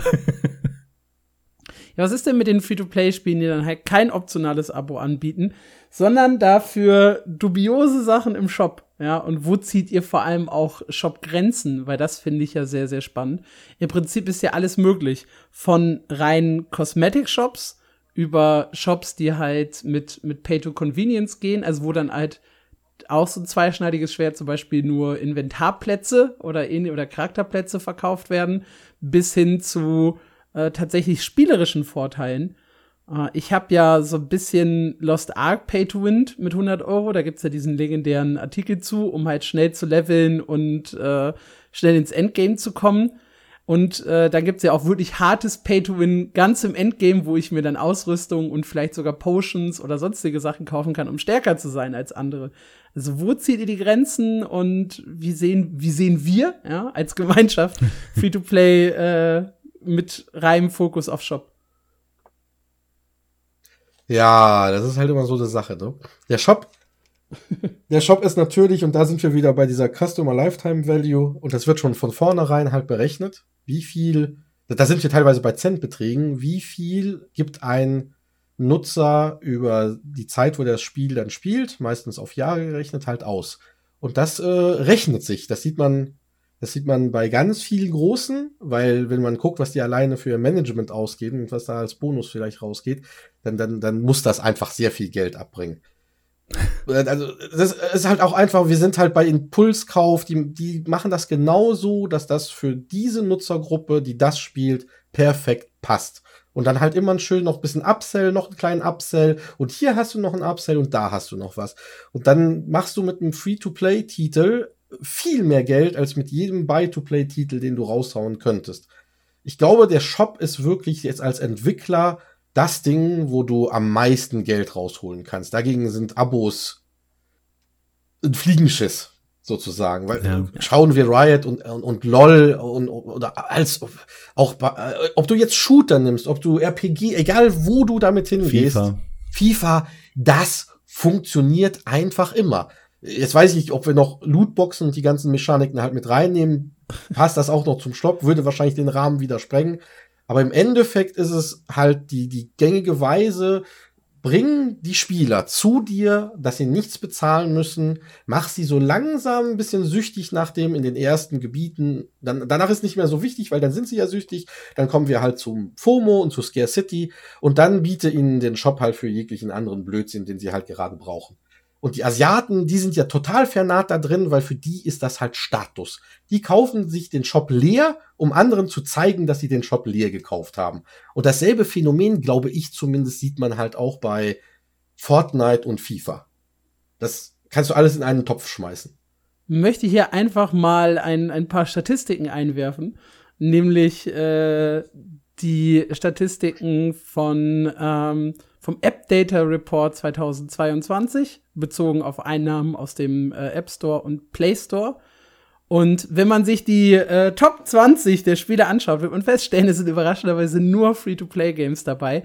Gut, es ist mobile, aber auch verglichen mit dem, was halt äh, die großen Spiele tatsächlich einnehmen, dominieren halt die Mobile Games in einem anderen, also die, die Einnahmen gehen ja teilweise in die Milliarden in einem Jahr. Ganz oben mit, mit Honor of Kings und äh, Genshin Impact. Äh, gefolgt tatsächlich noch von Pokémon Go und Candy Crush. Ha, das gute Candy Crush, ne? La la lange nichts davon gehört, aber immer noch ein Riesenerfolg. Und äh, die Zahlen liegen halt äh, teilweise hundertfach über dem, was halt äh, Blizzard mit, mit, mit WoW reinbekommt. Also ich sag ja noch das immer. ist schon absolut crazy. Microsoft kauft ja Activision Blizzard nur wegen King und Candy Crush. Vielleicht auch wegen Immortal, ja. aber alles andere ist eigentlich nur so, so, ja, da kommst du doch, da, da, du bekommst doch zusätzlich WoW, aber die interessieren sich halt nur für Candy Crush und Immortal im Endeffekt, weil das wirklich das, das Geld halt einbringt. Weil sonst macht das ja, ja auch keinen Sinn. Diablo Immortal ist ein Es ist, ist halt ein auch super Beispiel, ne? Diablo Immortal versus Diablo 4. Ja. Da werden wir dann auch wahrscheinlich in Zukunft irgendwelche Vergleiche hören, wo dann jemand rausgepickt hat, wie gut hat sich Diablo 4 verkauft versus was wird über Immortal eingenommen. Und da sieht Diablo 4 wahrscheinlich lächerlich gegen aus. Ja, ich finde es halt auch so krass, mit wie vielen psychologischen Tricks da mittlerweile gearbeitet wird. Und die greifen fast alle in diesen Free-to-Play-Shops. Das geht schon fast unabhängig davon, ob du jetzt einen festen Vorteil davon hast oder nicht. Aber da hast du durchrotierende Shops, wo du nur sechs Stunden Zeit hast, um irgendwas zu kaufen. Da arbeitet Fortnite mit Skins, die so aussehen wie ihre Lieblingsstreamer, was glaube ich auch ganz viele junge Leute vor allem abholt. Und Ganz großer Punkt, was mittlerweile auch viele machen. Es gibt so unnötig viele Währungen. Und dann kaufst du mit echtem Geld eine Währung, die du in sieben andere umtauschst, um dann die wieder kleingeteilt im Shop auszugeben. Und du verlierst völlig den Überblick, wie viel Geld jetzt eigentlich was in diesem Shop kostet. Und ich glaube, das ist ein großer Punkt davon, warum das so erfolgreich ist. Ja. Ich sehe es aber super, super kritisch. Ja. Also ich bin, es ist selten, dass ich zu einem Free-to-Play-Spiel gegangen bin und gesagt habe, boah, ist ja nett hier im Shop. also, also LOL ist da halt noch so ein bisschen ein, ein Paradebeispiel, ne, die das halt nur über, über Skins oder nahezu nur über Skins gelöst haben, was sehr, sehr angenehm ist. Swords of Legends, nachdem es von Buy-to-Play auf Free-to-Play gewechselt ist, ich möchte es so noch mal erwähnen, war halt wirklich das fairste Shopsystem. Es hat ihnen nur leider insgesamt halt nicht viel gebracht und musste trotzdem eingestellt werden. Aber meine Güte, haben die das ordentlich gemacht. Und da, das ist das Einzige, wo es mir halt wirklich wehtut für Swords of Legends Online, weil die halt echt ein verdammt faires äh, Spiel waren in allen Bereichen. Und selbst Lost Ark kann man ja durchaus äh, Bauchschmerz mit haben. Also ich bin mit meinen 100 Mhm. Euro, ich weiß nicht, wie viele Dutzende Spielstunden ich damit übersprungen habe, plus dann halt äh, die Pässe, die man sich auch teilweise im Nachhinein noch holen kann, um wieder neue Charaktere hochzuziehen, plus das Abo-Ding. Ähm, da kann schon eine Menge zusammenkommen, wenn man das denn will. Bester Shop war sowieso Ark- zwei. Absolut. Ja, Geilster Shop. Hast du Metin 2 gespielt? Weil da hingen wir letzte Woche mal in der Diskussion, nee, oder vor, vor zwei Wochen im Special in der Diskussion, wer fand eigentlich Metin geil, ja? Ich, ich, also es gibt tatsächlicherweise eine, eine Spielerschaft, die Metin richtig gut findet. Ich gehöre nicht dazu. Äh, ich habe es auch nur gespielt, um halt mal äh, reinzukommen. Einfach weil, ich weiß nicht, kennt jemand von euch KL Online? ja. So ein richtig guter, alter koreanischer Grinder. Das war eins meiner ersten. Ich meins auch, genau, das war auch bei mir. So, so bin ich so ein bisschen reingekommen, äh, mit halt äh, Ultima und den Dingern, aber war halt wirklich der erste richtige Asia Grinder, den ich dann gespielt habe, auch mit dem ganzen Mentorensystem und was es da gab. Und da war das noch nicht ganz so penetrant mit dem Shop, hat sich dann aber auch sehr schnell verändert. Aber du konntest halt, alleine zum Raiden musstest du 300 Euro im Monat da reinbuttern, damit du überhaupt mitgehen kannst. Sonst hast du Endgame-mäßig nichts mehr machen können. Und dann dachte ich, Metin, um wieder auf Metin zurückzukommen, ähm, das wäre vielleicht auch mal wieder sowas. Und dann wurde ich aber ganz schnell davon überzeugt, wie sehr gut das Spiel ist. Auf, auf eine sehr gute Art und Weise, die einem super viel Spaß macht. Und es ist, Metin ist eins der wenigen Spiele, wo ich einen Shop vorfinden konnte mit 404 Errors. Also einfach, dass die, dass das Item, dass es das eigentlich gar nicht gibt. Und das durchgehend. Stark. Das ist, das finde ich Also sehr wollen die gar stark. kein Geld von dir, ja? doch, doch, du kannst es kaufen, du kriegst da nur nix. genau. Das ist halt, ich möchte den Publisher, also der Publisher ist auch sehr gut. Ich, ich mag ihn sehr. Der macht auch andere ganz tolle Sachen, die er dann genauso ausführt. Also top. Aber mir gefallen die Spiele halt nicht so, also persönlich, ganz privat, super subjektiv gefallen mir halt die, die Spiele so nicht, weil es halt genau in diese Richtung geht. Und äh, Free-to-Play mit Fokus auf Shop, wo dann auch noch nichts mehr funktioniert, das gibt's leider mittlerweile echt oft. Es kommt bei mir super, super sehr auf den Shop an, weil, um dann auf deine Anfangsfrage zurückzukommen, Alex, ich bin ab dem Punkt raus, wo es halt wirklich hard pay to win ist. Also wo ich dann, ähm, wie Christian eben sagte, Geld äh, monatlich da reinpumpen muss, um irgendwie die Raids mitzuspielen. Da äh, hört's für mich auf.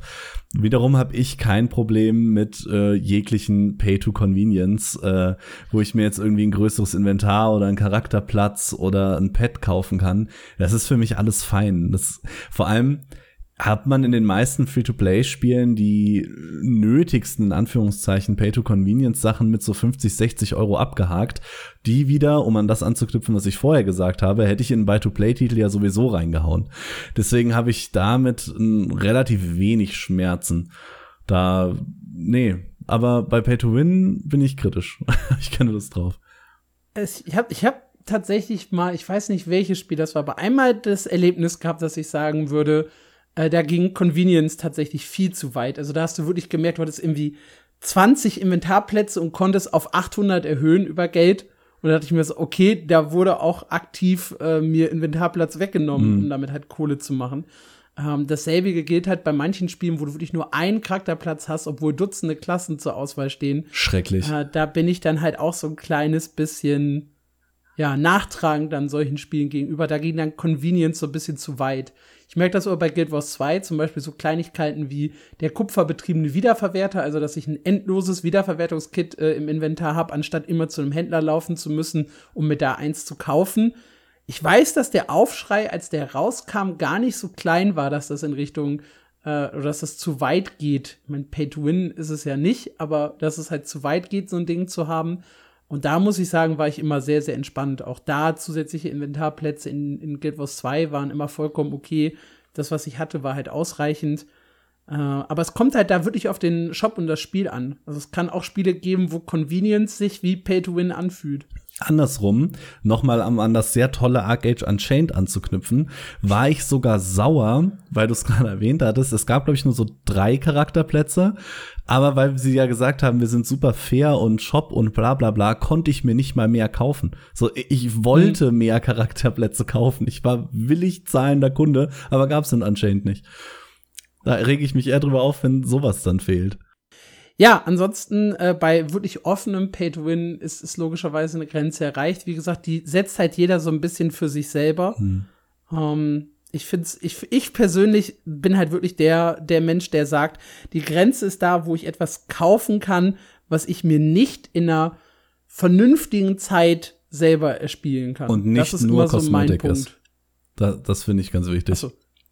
Ja, ja, ja, klar. Also mhm. irg irgendein spielerischer Vorteil. Sei es, äh, weiß nicht, zusätzliche Stats, Tränke, Buffs, was auch immer. Ich muss mir das, also gut, Buffs sind immer noch eine andere Sache, aber ich muss das, was ich da kriege, an, an Boni auf jeden Fall auch in der vernünftigen Zeit erspielen können. Das heißt, nicht 200 Stunden grinden, um irgendwie einen Trank zu kriegen, der mir plus 10% Ausdauer gibt, sondern ich will das dann entweder in ein paar Stunden haben oder halt äh, nicht Shop-exklusiv. Ja. Das sind halt so Sachen, weil es gibt ja noch so ein paar alte MMORPGs oder ich glaube, Knights Online war das, glaube ich, auch, wo du dir halt wirklich so, so Stat-Tränke äh, im Shop kaufen kannst. Und wenn ich die halt nicht auch für Ingame-Währung kriege, dann bin ich ein bisschen mad, weil dann habe ich ja wirklich einen aktiven Nachteil, kein Geld auszugeben. Ja. Da ist halt definitiv eine ne Grenze für mich erreicht, wo ich ein Spiel dann auch zur Seite lege.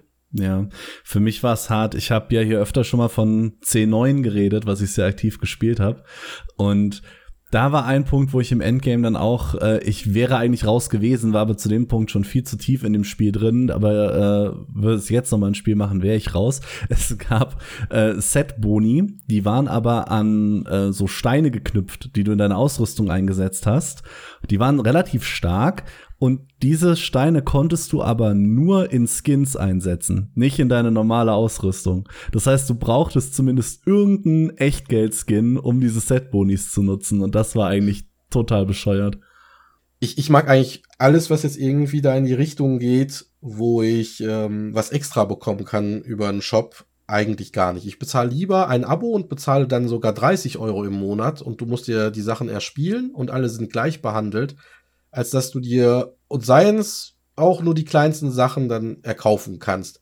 Nun muss ich natürlich auch sagen, mein Leben hat sich auch gewandelt äh, mit, mit Vater von zwei Töchtern und nicht so viel Zeit und auch beruflich, dass ich merke, dass ich ähm, manchmal auch dazu verleitet werde, dann zu sagen, hey komm, lass, lass ein bisschen Geld in die Hand nehmen, dann bist du halt genau da, wo die anderen sind. Habe ich dann zweimal probiert und eine Woche später waren die dann trotzdem wieder wesentlich weiter als ich, weil das einfach die, die, das Zeitproblem kriege ich auch nicht mit Geld gelöst. Und da nimmt es mir jetzt ganz persönlich halt dann auch den Spaß weg. Ich möchte immer was erreichen, eine Leistung bringen. Das ist vielleicht auch ein bisschen einfach eine charakterliche Komponente, die dann halt äh, wieder mitspielt. Und somit missfällt mir eigentlich ein großer Teil der, der Shop-Sachen oder dass du dir äh, Tränke kaufen kannst oder dass du dir was kaufst, wo du, wo du, wo du einfach anders aussieht, äh, siehst. Das, das ähm, ist für mich schon sehr schnell eine Grenze da, die ich dann nicht mehr so privat vertreten möchte oder Geld reinstecken möchte. Also auch schon bei Skins, ja, die du sonst ingame nicht bekommst. Definiere Skins. Ja, es geht nur ums Optische, nur um irgendwie Rüstungsteile, Waffenskins. Rüstungsteile ist bei mir auch schon äh, ein, irgendwo ein No. Also ich verstehe es, ich würde es einfach nur persönlich nicht machen. Ne? Ich, ich gehe jetzt nicht hin und sage, ey, du bist scheiße, weil du sowas gekauft hast. Aber für mich war das immer das tollste Erlebnis, wie in World of Warcraft, auch ein, das erste T-Set zu haben und in der Stadt halt zu stehen und alle konnten sehen, ich habe das halt erreicht. Und das, finde ich, haben die Entwickler ein bisschen mit den Sachen halt weggenommen. Wenn wir jetzt von Tattoos mhm. und Haaren oder ähm, Leute, was ja auch ein Phänomen ist, Leute wollen sich dann in-game verheiraten und so. Wenn du das Zeug mhm. alles kaufen kannst, finde ich alles prima oder Rüstungsteile fürs, fürs Pet oder fürs Mount, finde ich alles, finde ich alles okay. Aber die Komponente, die dir wegzunehmen, mit dem du eigentlich zeigen kannst, dass du die Zeit investiert hast und was erreicht hast in diesem Spiel, das, das mag ich halt nicht, weil das ist eigentlich ein Eingriff, der mir das wegnimmt, wofür ich meine Zeit dann investiert habe. Da finde ich, kommt es mal ein bisschen drauf an, ob die Rüstung etc. in dem Spiel dann generell auch cool aussehen oder ob du das Gefühl hast, du bist absichtlich hässlich, bis du Geld ausgibst. Ein sehr gutes Beispiel finde ich da äh, Guild Wars 2, wo du die Legendaries halt hast, die unglaublich cool aussehen, die du wirklich nur spielerisch bekommen kannst. Und äh, wo dann die Skins, die du so im Shop dir holen kannst, finde ich auch nicht an irgendwelche Legendaries reinkommen. Die machen das sehr, sehr schön. Momentan, sie wurden schlechter teilweise, aber an sich sehr, sehr schön. Ein sehr krasses Negativbeispiel, obwohl ich das Spiel sonst sehr gerne mag, ist äh, Path of Exile, wo du mit Level 100 oder 80 oder ich weiß gar nicht mehr, was Max-Level ist mittlerweile, wirklich noch ungelogen in einem Kartoffelsack rumrennst, während Leute, die Geld ausgeben, Flügel aus Blitzen haben und die fettesten Rüstungen. Das finde ich dann sehr kritisch. Finde ich auch sehr kritisch, ja. Also das ist halt, ne, du, du bist halt irgendwie so Spieler zweiter Klasse, bis du Geld ausgegeben hast, damit du irgendwie cool aussehen kannst. Das mhm. äh, ist es dann auch nicht. Aber ich, ja, wie gesagt, ich, ich glaube, äh, wenn du einen Hammer hättest und du kannst den halt umbauen, dann zur Thors Hammer, weiß ich nicht. Es greift halt wieder so weit ein, dass du eigentlich ein, ein, ein Item, das du dir erspielt hast, halt umänderst, damit es cooler aussieht und somit halt keiner mehr deine, deine tolle Tat sehen kannst. Auf der anderen Seite ist es natürlich auch optional. Du kannst, du musst ja nicht. Logisch. Somit bin ich immer da ein bisschen ich, zwiegespalten. Ich fand deine Aussage ganz, äh, ganz spannend äh, als Vater und Catch-up zu, zu anderen Leuten, weil das ist das, was ich in letzter Zeit immer wieder merke. Ich bin eher gewillt, Geld auszugeben, nicht für Skins, und auch nicht unbedingt für, für Abos, weil ich es eh nicht so richtig ausnutze. So, ich bin tatsächlich gewillt, Geld auszugeben, um zu anderen aufzuschließen, um halt äh, dann wieder mit denen mitspielen zu können. Lost Ark, da hatten wir ja zwischenzeitlich, es ist auch schon jetzt wieder dreiviertel Jahr oder Jahr her, dass wir da richtig Spaß hatten. Ich glaube im Oktober, ne, habe ich das, habe ich das Spiel mit Geld beworfen. Ich glaube ja. Um dann halt äh, zu euch aufzuschließen und so ein bisschen zumindest äh, mit euch raiden und, und Dungeons machen zu können. Äh, und das war keine so richtig miese Erfahrung für mich. Also dieses, dieses Aufschließen und dann wieder mitspielen können. Und da habe ich auch einen Artikel zugeschrieben und da gab es ganz viele Leute, die gesagt haben, ja gut, das muss das Spiel eigentlich irgendwie managen, dass du äh, dahin kommen willst oder dass es dich, äh, wenn es dann halt schon länger draußen ist, irgendwie schneller zu, zu deinen Freunden bringt und nicht deine Brieftasche. Ja, dem würde ich irgendwo dann auch zustimmen. Aber persönlich war es für mich wirklich so, Zeitaufwand versus Geldaufwand. Also, ne, wenn ich es wenn ich's mit meinem Stundenlohn gegenrechne, sind die 90 Euro, die ich in das Spiel geschmissen habe, halt viel, viel schneller wieder reinverdient, als die Stunden, die ich halt gebraucht hätte, um, um das durchzuzocken. Und ich weiß, das mag nicht jedem gefallen. Ganz viele sind ja sogar richtig sauer geworden, als ich das geschrieben habe. Aber ich finde äh, Catch-up-Mechanik aus meiner persönlichen Sicht eigentlich sehr, sehr angenehm. Ich darf nur nie über die Personen hinauskommen, die halt regelmäßig spielen. Ab da wird's dann irgendwie crazy, wenn ich jetzt plötzlich mit, äh, weiß nicht, einem Invest von 10.000 Euro stärker wäre als Mark.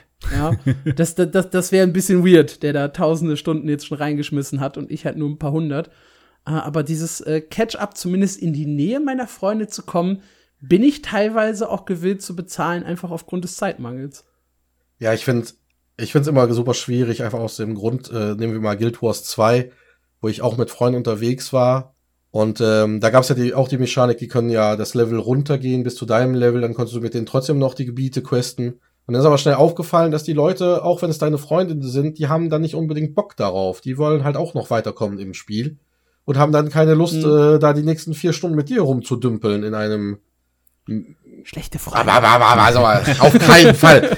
Ich, ich, ich habe die besten Freunde der Welt. Also ich habe gar keine. Und, äh, und ähm, es, es war halt, es war eigentlich nur noch dann für jeden später frustrierend. Ähm, ich hatte auch mal irgendwann, weil ich, weil ich beruflich sehr, ja, äh, ich musste halt viel machen, sagen wir es mal so.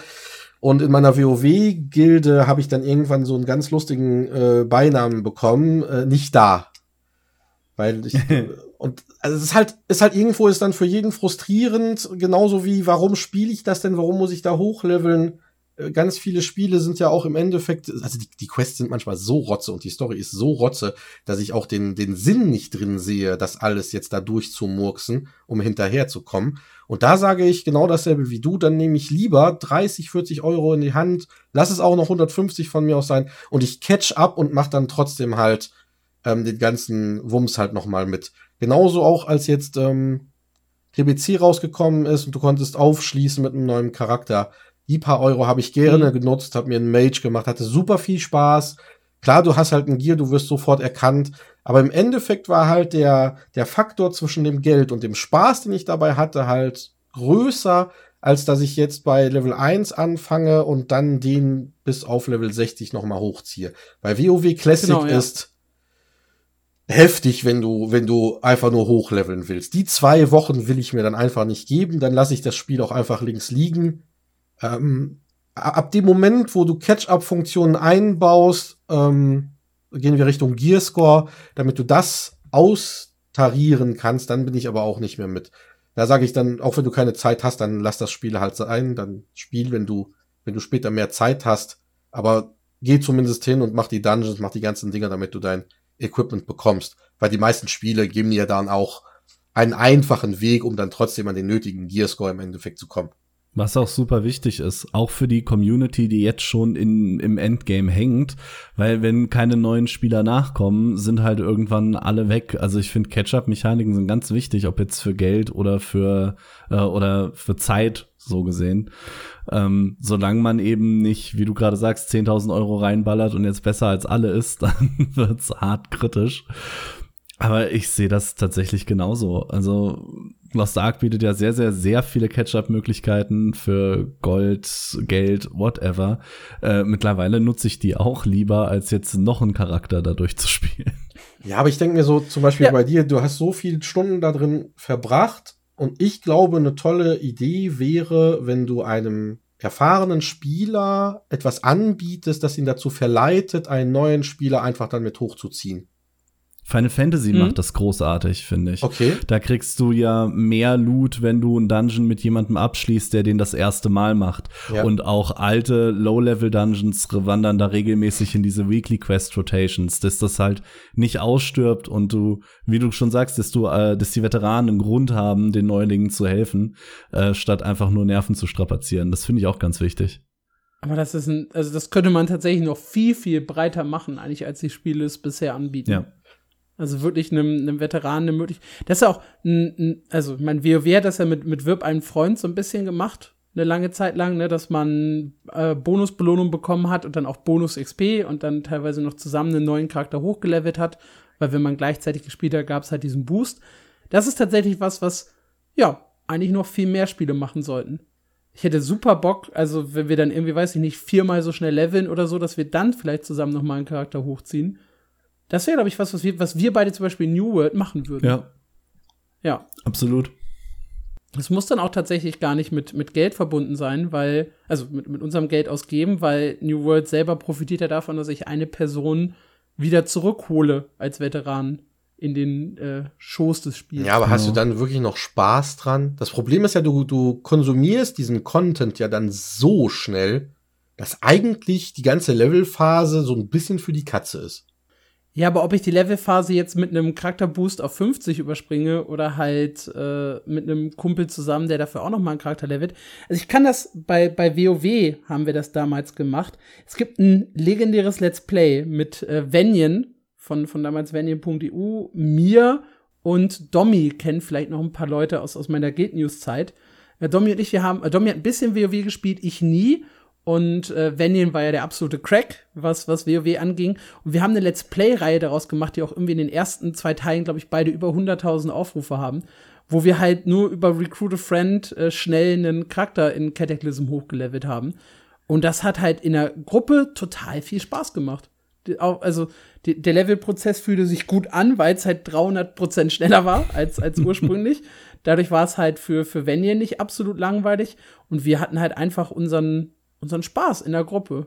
Es stärkt auch so ein bisschen das Gruppengefühl. Das stimmt, ja. Weil viele MMORPGs spielt man halt jetzt häufig einfach alleine. Und wenn deine Freunde schon alle äh, im Endgame sind und du halt nachkommst, dann ist das halt noch mal ein Anreiz, dann auch tatsächlich diese gemeinsame Erfahrung zu haben. Ja.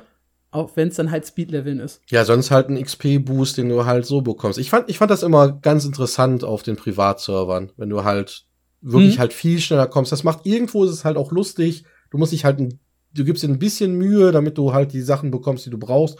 Und dann gehst du halt hoch auf deine Level 80 und kannst dann die Raids halt trotzdem irgendwo mitmachen, weil du auch schnell dann solo durch diese, durch diese Dungeons halt kommst. Und das finde ich eigentlich auch gar nicht so übel gelöst. So wie du sagst, so, ein so ein MMO ist eigentlich mittlerweile oft, sagen wir mal, nur ein schlechtes, ein schlechter Singleplayer. Weil du erlebst eigentlich als Nachzügler oder als jemand, der jetzt neu dazustößt, erlebst du diese ganze Welt gerne mal einfach nur alleine. Die Gebiete sind auch gerne mal leer. Was man bei World of Warcraft jetzt lustigerweise fast nie hat. Ich weiß nicht, sind das alle Spots oder so, aber es, es ist immer, immer irgendwie wer da. Und äh, dann einfach anzubieten als Entwickler, ja, okay, wir wissen, ist halt jetzt nicht mehr so viel los in den Anfängergebieten, dann kannst du halt pro Gebiet irgendwie da einen XP-Boost hier erspielen oder whatever. Und dann kannst du halt schön gemütlich auch hoch innerhalb von drei Tagen, ohne dass du jemanden brauchst, weil auch ja. wirb einen Freund ist wieder das Problem. Wirb einen Freund. Also ich wüsste jetzt gerade nicht, wen ich werben könnte, außer meine Frau zum 340. Mal oder so, die dann äh, mal, weil ich es bin, noch mal mit hochlevelt. Und der muss ja auch wieder dann das Abo kaufen. Also im Endeffekt. Du brauchst einfach auch so einen Sputti, der bei dir aufschlägt, sich an den Tisch setzt und dich dazu zwingt, World of Warcraft mit ihm zu spielen. Korrekt. Genau, ja. deswegen habe ich zwei Kinder bekommen. gut. Äh,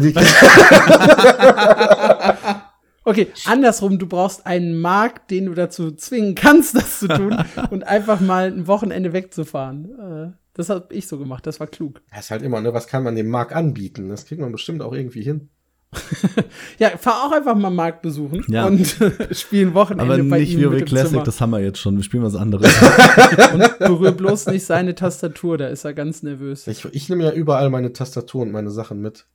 Ich komme ja noch aus der Zeit, aus der LAN-Party-Zeit, als das noch ein Ding war. Ja. Und da? Wär ich, wär ich, wär, bin ich auch gerne, aber ich war mit dem Zug unterwegs und da alles mitzunehmen ist schon, schon schwierig. Ja gut, ich würde jetzt nicht zur LAN-Party ja. mit dem Zug fahren, aber obwohl heute mittlerweile mit den Laptops, das ist, geht, geht schon irgendwo. Ich habe da mal so einen lustigen Rucksack gesehen, den du hinter dir herziehen kannst. Da kannst du deinen Tower dann reinsetzen und den Bildschirm anschnallen, Tastatur und Maus. So, ne? ich unterbreche uns jetzt und wir geben nämlich noch einen Punkt auf der Liste, sonst äh, eskalieren wir nämlich ein bisschen in der Zeit. Gar nicht. Äh, und zwar das Thema Crowdfunding. Ähm, Crowdfunding, es kann auch in den wirklich unterschiedlichsten äh, Varianten und Modellen stattfinden.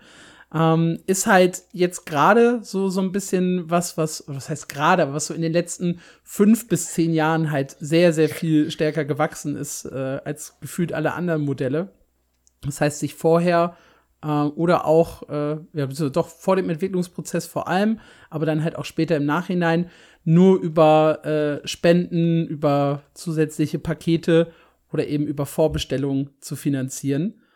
Ähm, ja, wie sehen wir Crowdfunding erstmal von Territor, von der Territor-Variante abgesehen? Da sprechen wir gleich noch mal im, im, im Speziellen drüber. Uh, Marc, du als äh, echter Crowdfunding-Profi, weil du hast, glaube ich, in gar keins investiert. Ich habe ne? in gar keins investiert. Muss auch sagen, äh, gefällt mir nicht, liegt mir nicht. Ähm, fängt schon mit dem Trend Early Access an. Ich glaube, das ist so das bekannteste Crowdfunding-Ding neben Kickstarter. Wenn man Early Access noch als Crowdfunding zählen will, würde ich aber eigentlich schon, weil du bezahlst dafür, ein unfertiges Spiel in der Entwicklung zu spielen. Und ähm, unfertig und in Entwicklung ist da ein ganz großer Punkt, weil einige dieser Titel werden nie fertig, verlassen den Early Access nicht und mittlerweile ist, äh, ich will niemandem was Böses unterstellen, aber zumindest gefühlt ist Early Access mittlerweile sehr häufig eine Ausrede geworden, ein unfertiges Spiel äh, irgendwie schon mal live zu machen, um ein bisschen Geld zu verdienen und da habe ich persönlich was gegen. Es gibt ein paar Titel, wo ich sage, ja, okay, komm, Bounty of One ist da so ein kleines Ding, was gerade noch im Early Access ist, was aber auch nur 3,12 Euro von mir will. Da ist mir am Ende des Tages auch egal, ob das Ding am Ende rauskommt oder nicht. Aber wenn ich jetzt mir anschaue, wie so ähm, ein Star Citizen Pakete für tausende Euros anbietet oder ein Ember Sword Grundstücke für 140.000 Euro, dann ist mir völlig unklar, warum und wieso man irgendwie in Crowdfunding investieren sollte und äh, persönlich äh, einfach nicht meins ich war ja ein, ein, Early Adopter, was das angeht, ja. Ich war voll drin in Camelot Unchained weil ich halt äh, ein Spiel haben wollte. Ich habe ja die, die, die alte Zeit äh, nicht, nicht mitgemacht mit Dark Age of Camelot und als mir dann halt versprochen wurde, so ein Spiel nochmal in neu und modern und es wird mega gut, habe ich gedacht, geil, da sind wir dabei. Und äh, ich habe 2014 50 Euro in das Spiel gesteckt und es ist 2023 und außer drei Alpha-Tests, an denen ich teilgenommen habe, ist halt noch nicht sonderlich viel bei dem Spiel passiert. Ich habe auch in Crowfall gebackt damals, ich glaube auch 50 Euro. Um, ähm, und was aus Crowfall geworden ist, werden die meisten auch wissen. Es kam dann schlussendlich doch, also erstmal kam sechs Jahre lang gar nichts. Ja, also es, es gab eine Alpha-Version, aber halt keine, keine echte Release-Version. Dann haben sie es plötzlich auf den Markt geschmissen und ein Jahr später haben sie es wieder abgeschaltet, nicht mal ein Jahr später, weil es halt überhaupt nicht angekommen ist, weil die ganzen Alpha-Spieler ja schon eigentlich von der Version, die es damals gab, enttäuscht waren und so weiter. Also ich habe sehr schlechte Erfahrungen eigentlich mit Crowdfunding gemacht.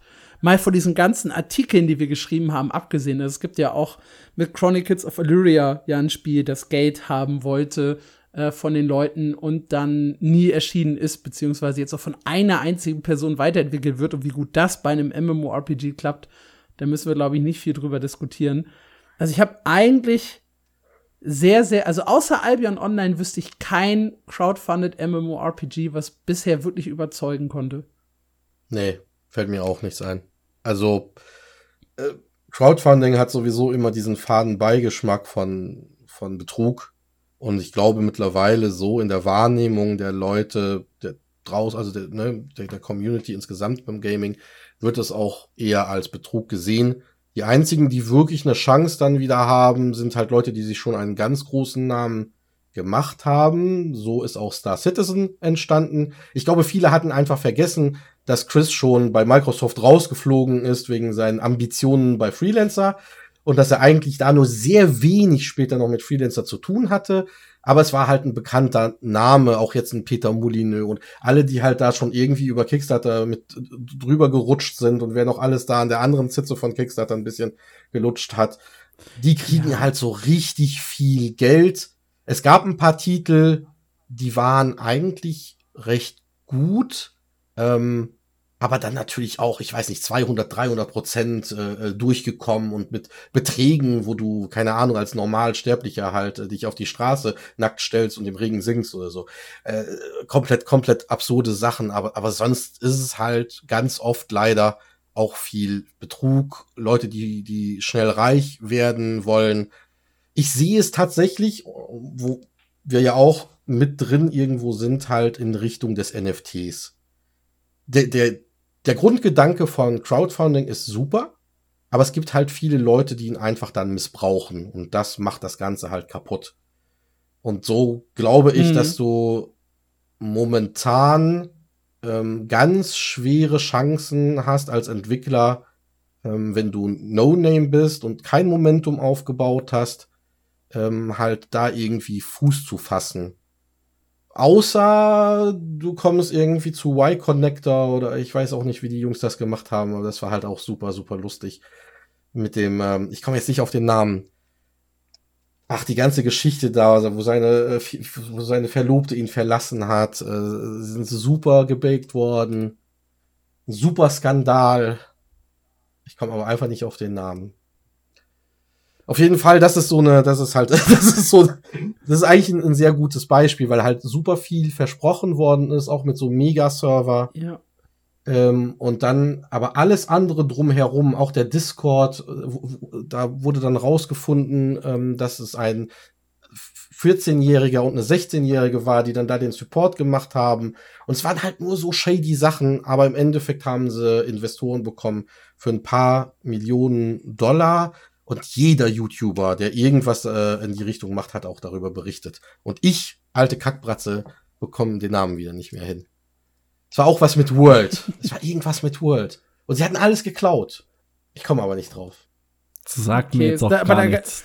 Also, also ich habe drei äh, Stories im Kopf, die halt in eine ähnliche Richtung gehen, wo es allerdings nicht um äh, 14-jährige Support-Mitarbeiter ging, aber wo auch das äh, Blaue vom Himmel versprochen wurde und äh, am Ende alles in sich zusammengefallen Dreamworld. ist. Dreamworld. Ah, das Dreamworld, so, natürlich. Da kommt es. Ja. Ja, das, das war eine Katastrophe. Da haben wirklich alle drüber berichtet. Kira, Josh Drive Hayes, alle, die sich so ein bisschen die Rang und Namen haben äh, bei YouTube und sowas, ja. ja. Genau, das ist, das, äh, stimmt, das, ja. das war halt, das ist halt so ein, so ein typischer, typischer Kickstarter-Titel, der, ähm, wo man halt nicht weiß, wie ernst war das jetzt wirklich gemeint, aber wenn man sich dann anguckt, natürlich, äh, was die jetzt wirklich mal mit Spielen zu tun hatten, dann kann man sagen, gut, das äh, passt vielleicht nicht so ganz. Ist auch immer super schwierig, ne? Du weißt auch nicht immer, wo die Leute dann herkommen oder wie ernst sie es meinen. Aber ich glaube, das ist so ein, so ein gutes Beispiel für was momentan dann doch auf Kickstarter und Indiegogo unterwegs ist. Mein Lieblingsnegativbeispiel hat Alex schon genannt, das ist Chronicles of Illyria. Also, ja. das war ja auch so eine riesen Shitshow. Und das wirkt dann natürlich auch komplett abschreckend für alle anderen Leute, die was auf Kickstarter versuchen. Was mir für viele sicherlich auch ein bisschen leid tut. Aber du hast schon eben gesagt, das ist, glaube ich, viel unter dem äh, Stigma Betrug einfach. Und viele haben das im Kopf auch schon so verknüpft, befürchte ich. Ähnlich wie ähm, NFT. Weil NFT bietet sicherlich einige coole Möglichkeiten, aber die meisten Leute äh, schwenken schon die rote Fahne, wenn sie das Wort Blockchain oder NFT irgendwo hören, obwohl da viel mehr Möglichkeiten drin sind, als viele vielleicht auf dem Schirm haben im Kopf. Technisch gesehen kannst du halt super viele Sachen damit lösen, die momentan mit einer normalen Datenbankstruktur ja gar nicht zu lösen wären. Aber alleine nur, wenn äh, auch, also wir könnten auch einfach sagen, wir machen ein, Peer-to-Peer-Netzwerk und darüber lassen wir die Daten laufen, dann würde wahrscheinlich auch keiner mehr irgendwie meckern, weil im Endeffekt ist es auch nicht viel anders. Aber sobald du Blockchain oder NFT in den Mund nimmst, dann ist dein Projekt eigentlich schon tot, bevor du angefangen hast. Und das. Das Schlimmste. Ja. Ja. Ich wollte was sagen. Sag, und das hast du halt meiner Meinung nach bei Kickstarter leider mittlerweile auch. Also du sagst, ich gehe zu Kickstarter und alle sagen, ah ja. Und dann gerätst du in die Spirale der Vergessenheit. Au außer, außer du hast mhm. das Spiel fertig und du machst es nur noch als, als Marketing-Move. Ich, ich, ich versuche auch mich jetzt äh, kurz zu fassen in der Hinsicht. ja, alles, alles, alles gut. Aber was ich halt bei, bei NFTs immer als, als, als Problem habe, ist halt wirklich, dass diese Spiele mir versprechen wollen, hey, du äh, kannst darüber halt Geld verdienen. Und das ist halt was, was ich gar nicht will. Ja, ich will spielen, um, um Spaß zu haben und ich spielen, um Geld zu verdienen.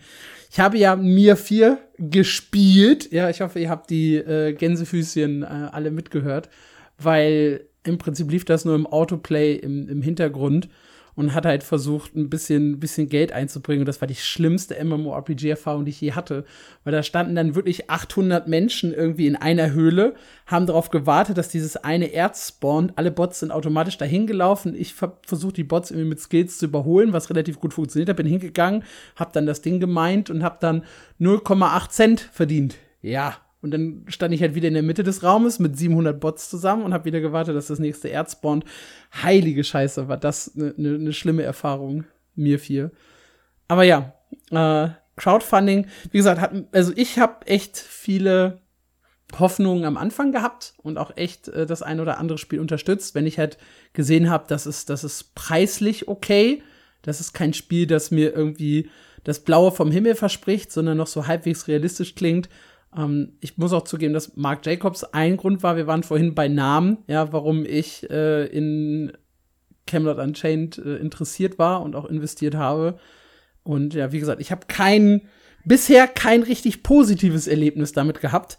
Aber das könnte sich ja ändern, weil äh, ihr habt ja tatsächlich auch ein Crowdfunding-Spiel. Ihr geht allerdings ein bisschen einen anderen Weg. Ich würde es jetzt nicht unbedingt Crowdfunding nennen, auch wenn die Terminologie richtig ist. Also klar, wir sammeln Spenden, ähm, aber dadurch, dass wir jetzt nicht den üblichen Weg gehen und somit auch steuerrechtlich ganz anders auf den Plan treten als mit einem normalen Crowdfunding, damit kann man es ein bisschen differenzieren zumindest, ähm, sehe ich uns jetzt nicht als normales äh, Crowdfunding-Projekt. Wir haben keine Vorbestellungen, das gibt's nicht. Wir sind ja ein Free-to-Play-Titel und wie ich schon am Anfang einmal gesagt habe, für mich ist halt ein Kickstarter nichts anderes als, als eine Vorbestellung mit äh, ähm, äh, Plus. Ne, so, so wie Freundschaft ja. Plus. So, ne? Also du bekommst halt noch was dazu. ähm, für mich ist es im Endeffekt dann auch nichts anderes, als würdest du eine Collectors Edition irgendwie kaufen. Äh, nur, dass du es halt weit im Voraus halt dann kaufst, aber du bekommst erst wirklich was, wenn das Ding halt durch ist. Und das ist halt immer, äh, sagen wir, diese Grenzen, die kann man leicht verschieben, wo ich sage, das macht halt nicht, das macht halt nicht so wirklich viel Sinn. Deswegen gehen wir zwar den Weg, wo wir sagen, okay, wir haben wirklich den, wir haben das Nötige, um eine Community aufzubauen, die dann unsere Crowd ist, die auch gewillt ist, uns zu unterstützen, bis zu dem Punkt, wo wir halt wieder weitere Inhalte rausgeben können. Und somit sind wir kein, wir sind kein Crowdfunding-Projekt, sondern wir sind ein Community-Projekt. Und bei uns hat ja auch die Community extrem viel Einfluss. Also du kannst ja teilweise einfach deine Idee, die du dir morgens auf dem Pöttchen da gemacht hast, kannst ja bei uns reingeben und dann redet auch wirklich jemand mit dir, ob wir das jetzt machen oder nicht. Und somit ist halt da ein großer Einfluss. Wir machen halt die Abstimmungen und so weiter und so weiter, sind viel aktiv. Wir schreiben auch noch mit PMs, was wahrscheinlich äh, mittlerweile 40 Prozent meiner Zeit einnimmt bei dem Projekt ist, dass ich mit Leuten schreibe. Das das Hi. ist halt. ja gut, ihr zwei, wir sind, wir sind Leute. Ihr seid, ihr, ihr seid, äh, ihr seid Leute und gehört ja streng genommen auch zur Community. Somit, aber ihr seid die, die mich am wenigsten Zeit kosten von allen. Ja, weil, weil, man, weil wir nie antworten. Ich hab, ja, ihr seid, ihr seid die Menschen, die am, am, äh, am längsten brauchen zum Antworten. Bei Marc dachte ich, er ist Zigaretten holen und kommt nie wieder. So. Was habe ich gemacht? Halt, stopp. Was habe ich getan? Was hast du gemacht? Nein, aber magst du vielleicht gleich noch mal das äh, System für die Leute, die halt von, von Territor nichts gehört haben, noch mal ganz kurz aufrollen, ehe wir jetzt hier ins Off-Topic verfallen? Also, Territor ist ein Community-Projekt, wo du halt dich beteiligen kannst. Ähm, einmal in Form, dass du einfach bei uns da bist im Discord und äh, dein Input gibst oder halt mit abstimmst und sagst, nee, das will ich nicht. So kommen wir halt mit dem MVP sehr schnell an einen Punkt, wo viele es natürlich auch mögen, was für uns ein, ein großer Vorteil ist, ist natürlich auch wieder eine Marketingmaßnahme irgendwo.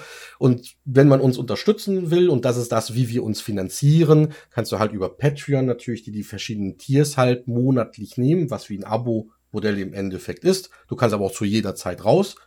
Oder du spendest halt über unser Shop-System einfach so oder du kaufst dir äh, das Benennen einer Waffe. Ich glaube, wir sind unter einem Euro bei dem kleinsten Angebot.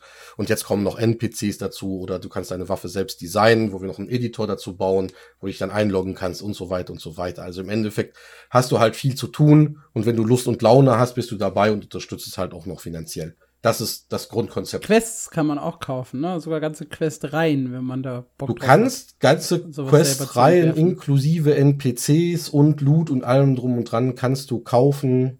Äh, wir haben auch wirklich genügend Leute, die das in Anspruch nehmen. Also Tracy hat sehr viel damit zu tun, um lustige Texte zu analysieren und zu korrigieren und dann müssen wir darüber fachsimpeln, ob wir das nun einbauen können und wie weit das dem Jugendschutz dann äh, und so weiter. Also Leute haben Ideen und die sind vielleicht nicht immer konform für ein USK 12. so, so kann ich das interpretieren. ja, und Aber die armen Leute, die dann rejected werden. ja, nee, wir versuchen ja dann wirklich auch eine Lösung zu finden. Die sind, die sind ganz verständnisvoll.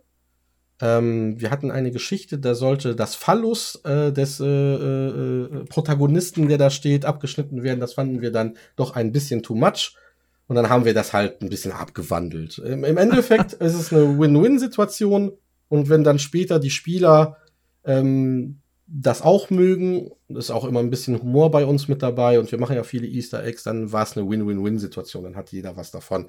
Und wir können halt gemütlich Hm. weiter entwickeln und somit nehmen wir halt das auch bei uns im Pace auf. Wir gucken ein bisschen, wo stehen wir momentan mit den Spenden ähm, oder was die Leute gekauft haben. Manche wollen ja nicht, dass man es Spenden dann nennt. Mir ist es im Endeffekt egal, weil das, was mich als Entwickler interessiert, ist, dass ich m, nach hinten raus ein gutes Produkt rausgeben kann, was alle mögen und was die Leute auch gerne spielen. Und ob die jetzt spenden oder kaufen, wie auch immer man es nennen möchte, hilft uns halt dabei, dass wir es weiterentwickeln können und dann natürlich auch irgendwann mal in Release bringen können. Genau, wichtig ist, ihr habt halt gar keinen Shop. Also abseits halt von, von Quests oder NPCs kaufen. Also keine Cosmetics, keine Inventarplätze. Nichts. Kein Nein, nichts du kannst dir gar nichts kaufen. Alles, was gekauft oder gespendet wird, ist für die ganze Community. Ähm, wir haben oft die, die Anfrage, wenn die Leute dann was benannt haben, ob sie das denn jetzt bekommen. Und dann ist die Antwort nein, weil man muss sich das erspielen. Finden aber dann alle trotzdem gut. Also vielleicht haben wir das auch nicht klar genug kommuniziert, müsste ich noch mal gucken. Aber im Endeffekt ist so vom Grundkonzept sind alle begeistert. Wir haben sehr gutes Feedback. Wir haben bis jetzt niemand, der wirklich toxisch ist.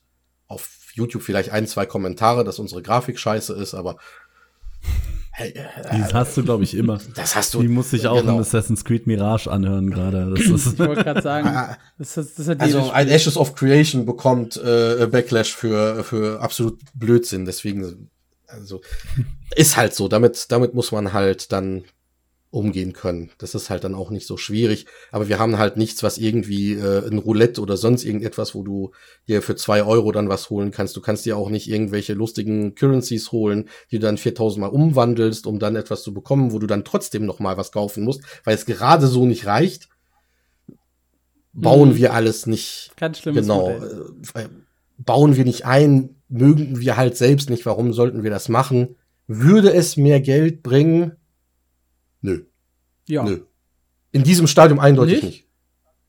Achso, diese Wer, Mhm. Also, ne, das ist halt, es ist unmöglich. Es ist unmöglich mit dem Modell ohne ein Tencent, ohne ein Activision, ohne jemanden, der echt viel Geld hat, irgendwie sich als Indie auf den Markt zu stellen und zu schreien, hey, hier sind wir.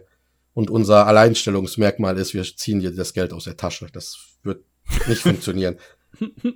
Und äh, somit sieht man also, auf der einen Seite sind wir halt wirklich eingefleischte MMO-Spieler, vielleicht ein bisschen, ein bisschen ins Alter gekommen, ne, man hat nicht mehr so viel Zeit und das Projekt nimmt natürlich den Rest der Zeit, so das Spielen eigentlich eine Art von, hey, ich gehe mal 15 Minuten in WoW rein und gucke, wie viel Damage ich da mit dem Charakter mache, damit wir das so ein bisschen bei uns applizieren können.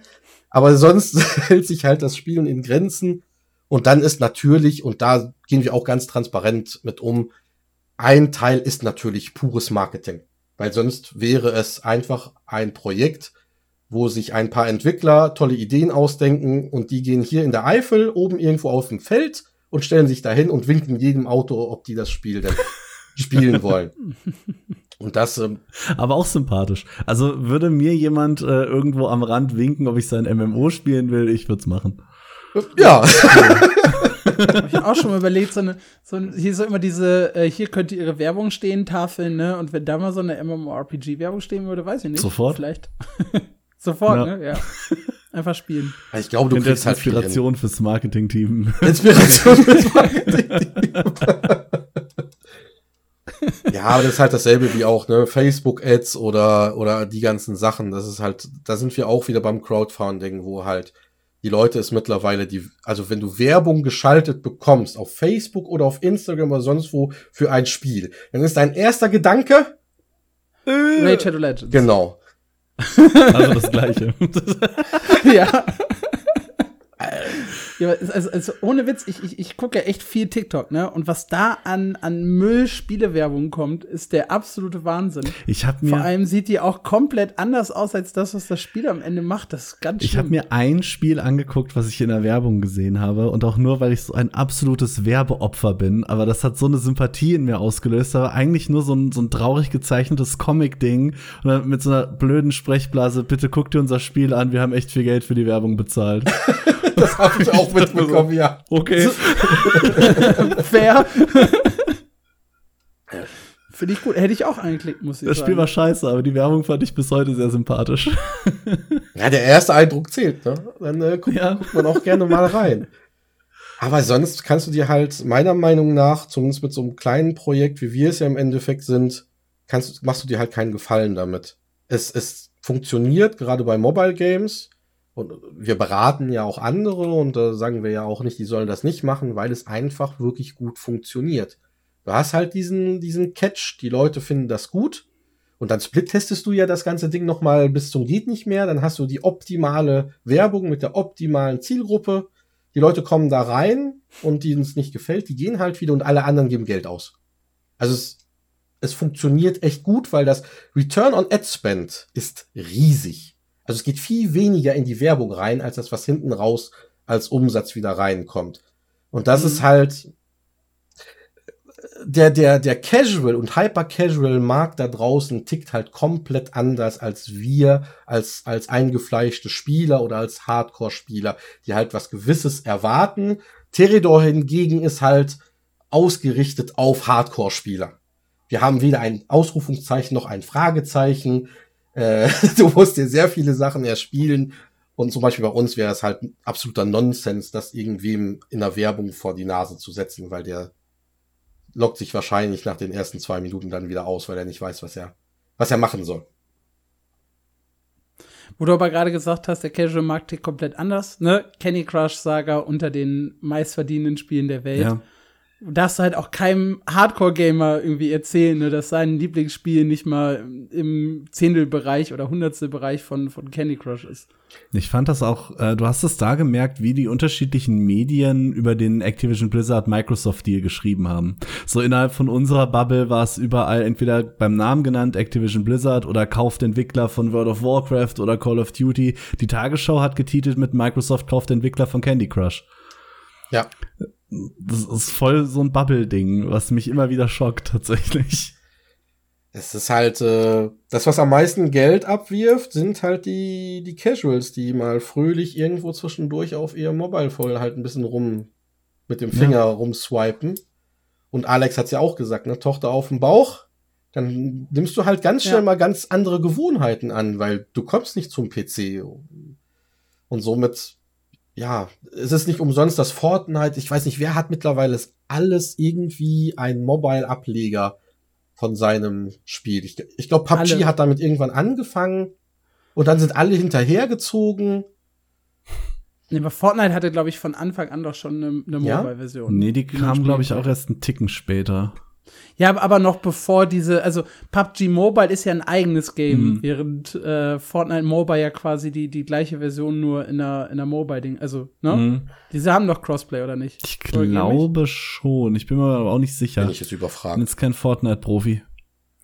Ja, aber PUBG Mobile kam, Call of Duty Mobile kam danach, ist auch irgendwo in den Top 25, ist äh, Call of Duty Mobile auch drin. PUBG Mobile ist auf Platz 4. Ähm, ja.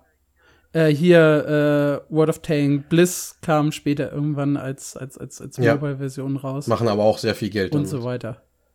Also Ja. Im Großen und Fall. Ganzen kannst du sagen, dass du auf Mobile immer signifikant mehr verdienst als auf dem PC-Markt oder Konsolenmarkt. Das ist so. Ich, ich, Ja, das. ich wollte auch nie hören, dass eigentlich so ein tolles Fullblown MMORPG eigentlich nur ein Schiss in den Wind ist, aber äh, es ist halt nun mal genau das. Die tollsten Spiele sind halt wirklich einfach nur Prestige. Das wird einfach nur gemacht, um einen guten Namen für, den, für das Studio hinzusetzen. So sieht's ein bisschen für mich mittlerweile aus. Das ist auch, wo hatte ich das mal irgendwo, ich glaube Lineage M, 2M und Lineage W, die drei Mobile Games von NCSoft, verdienen ja zusammen irgendwie das äh, fast fünffache von dem, was alle ihre PC-Spiele zusammen ja. reinbringen. Und da sind die, die haben ja viel mehr PC-Spiele eigentlich in der Auswahl. Ja. Jetzt kommen sogar die ersten Singleplayer-Titel. Assassin's Creed kriegt einen Mobile-Ableger ja. dieses Jahr oder nächstes Jahr, was glaube ich auch total einschlagen wird. Gut, kommen wir zum Abschluss, sonst äh, sitzen wir noch übermorgen hier. Nämlich die Frage, was ist tatsächlich euer persönliches, favorisiertes Lieblingsmodell? Und wir klammern das Modell von Teredor aus, weil sonst äh, hat Christian wahrscheinlich schon, schon sein Modell durch. Ja. äh, ihr habt es mir ein bisschen madig gemacht, ihr beiden, aber ich bleib dabei die besten Erfahrungen persönlich habe ich gemacht, halt wirklich so mit Buy-to-Play-Titel einmal kaufen, für, für immer spielen. Das sind die Games, bei denen ich halt auch wirklich immer am längsten hängen geblieben bin.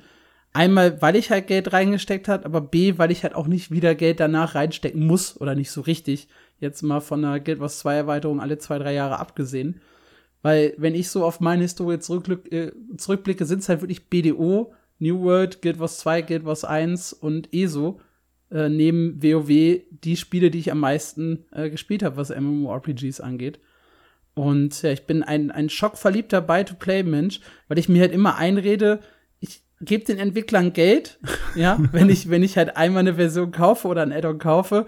Äh, aber ich habe halt nicht diesen Zwang, ein Abo abschließen zu müssen. Ich habe nicht dieses Negativgefühl, äh, ich muss spielen, weil ich gerade 15 Euro gezahlt habe für diese Woche, äh, für diesen Monat. Und deswegen äh, war ich, auch wenn ihr es mir ein bisschen kaputt geredet habt, ihr beiden, ja, eigentlich immer ein großer äh, Fan von diesem Buy-to-Play-Modell. Wie gesagt, mit der Einschränkung äh, Crowdfunding vorbestellen, ja, da habe ich tatsächlich sehr, sehr viele negative Erfahrungen gemacht. Also ich Buy-to-Play nur, was schon auf dem Markt ist. Klingt fair. Ich muss zugeben, äh, bevor wir aufgenommen haben, hätte ich auch fast Buy-to-Play gesagt. Aber nachdem wir uns jetzt fast anderthalb Stunden äh, sehr ausführlich mit diesem Thema beschäftigt haben, habe ich meine Meinung dann doch noch geändert. Weil je länger ich darüber nachdenke, desto klarer wird mir, dass Buy-to-Play in den letzten Jahren wirklich komplett Schüsse in den Ofen waren für mich bei vielen, vielen Titeln. Gerade im Singleplayer-Bereich. Aber es ist halt eine Erfahrung, die sich festsetzt. Deswegen würde ich zu einem Free-to-Play mit Abo äh, tendieren oder mit einem relativ fairen Shop. Das ist mir eigentlich egal, bin ich ehrlich. Echt? Free-to-Play mit Abo hatten wir das nicht auch zerredet? Nee, tatsächlich, Vorhin? tatsächlich gar nicht, weil ich da gerne noch mitgeben würde, dass das Spiel von Anfang an so konzipiert sein muss, dass es so funktioniert.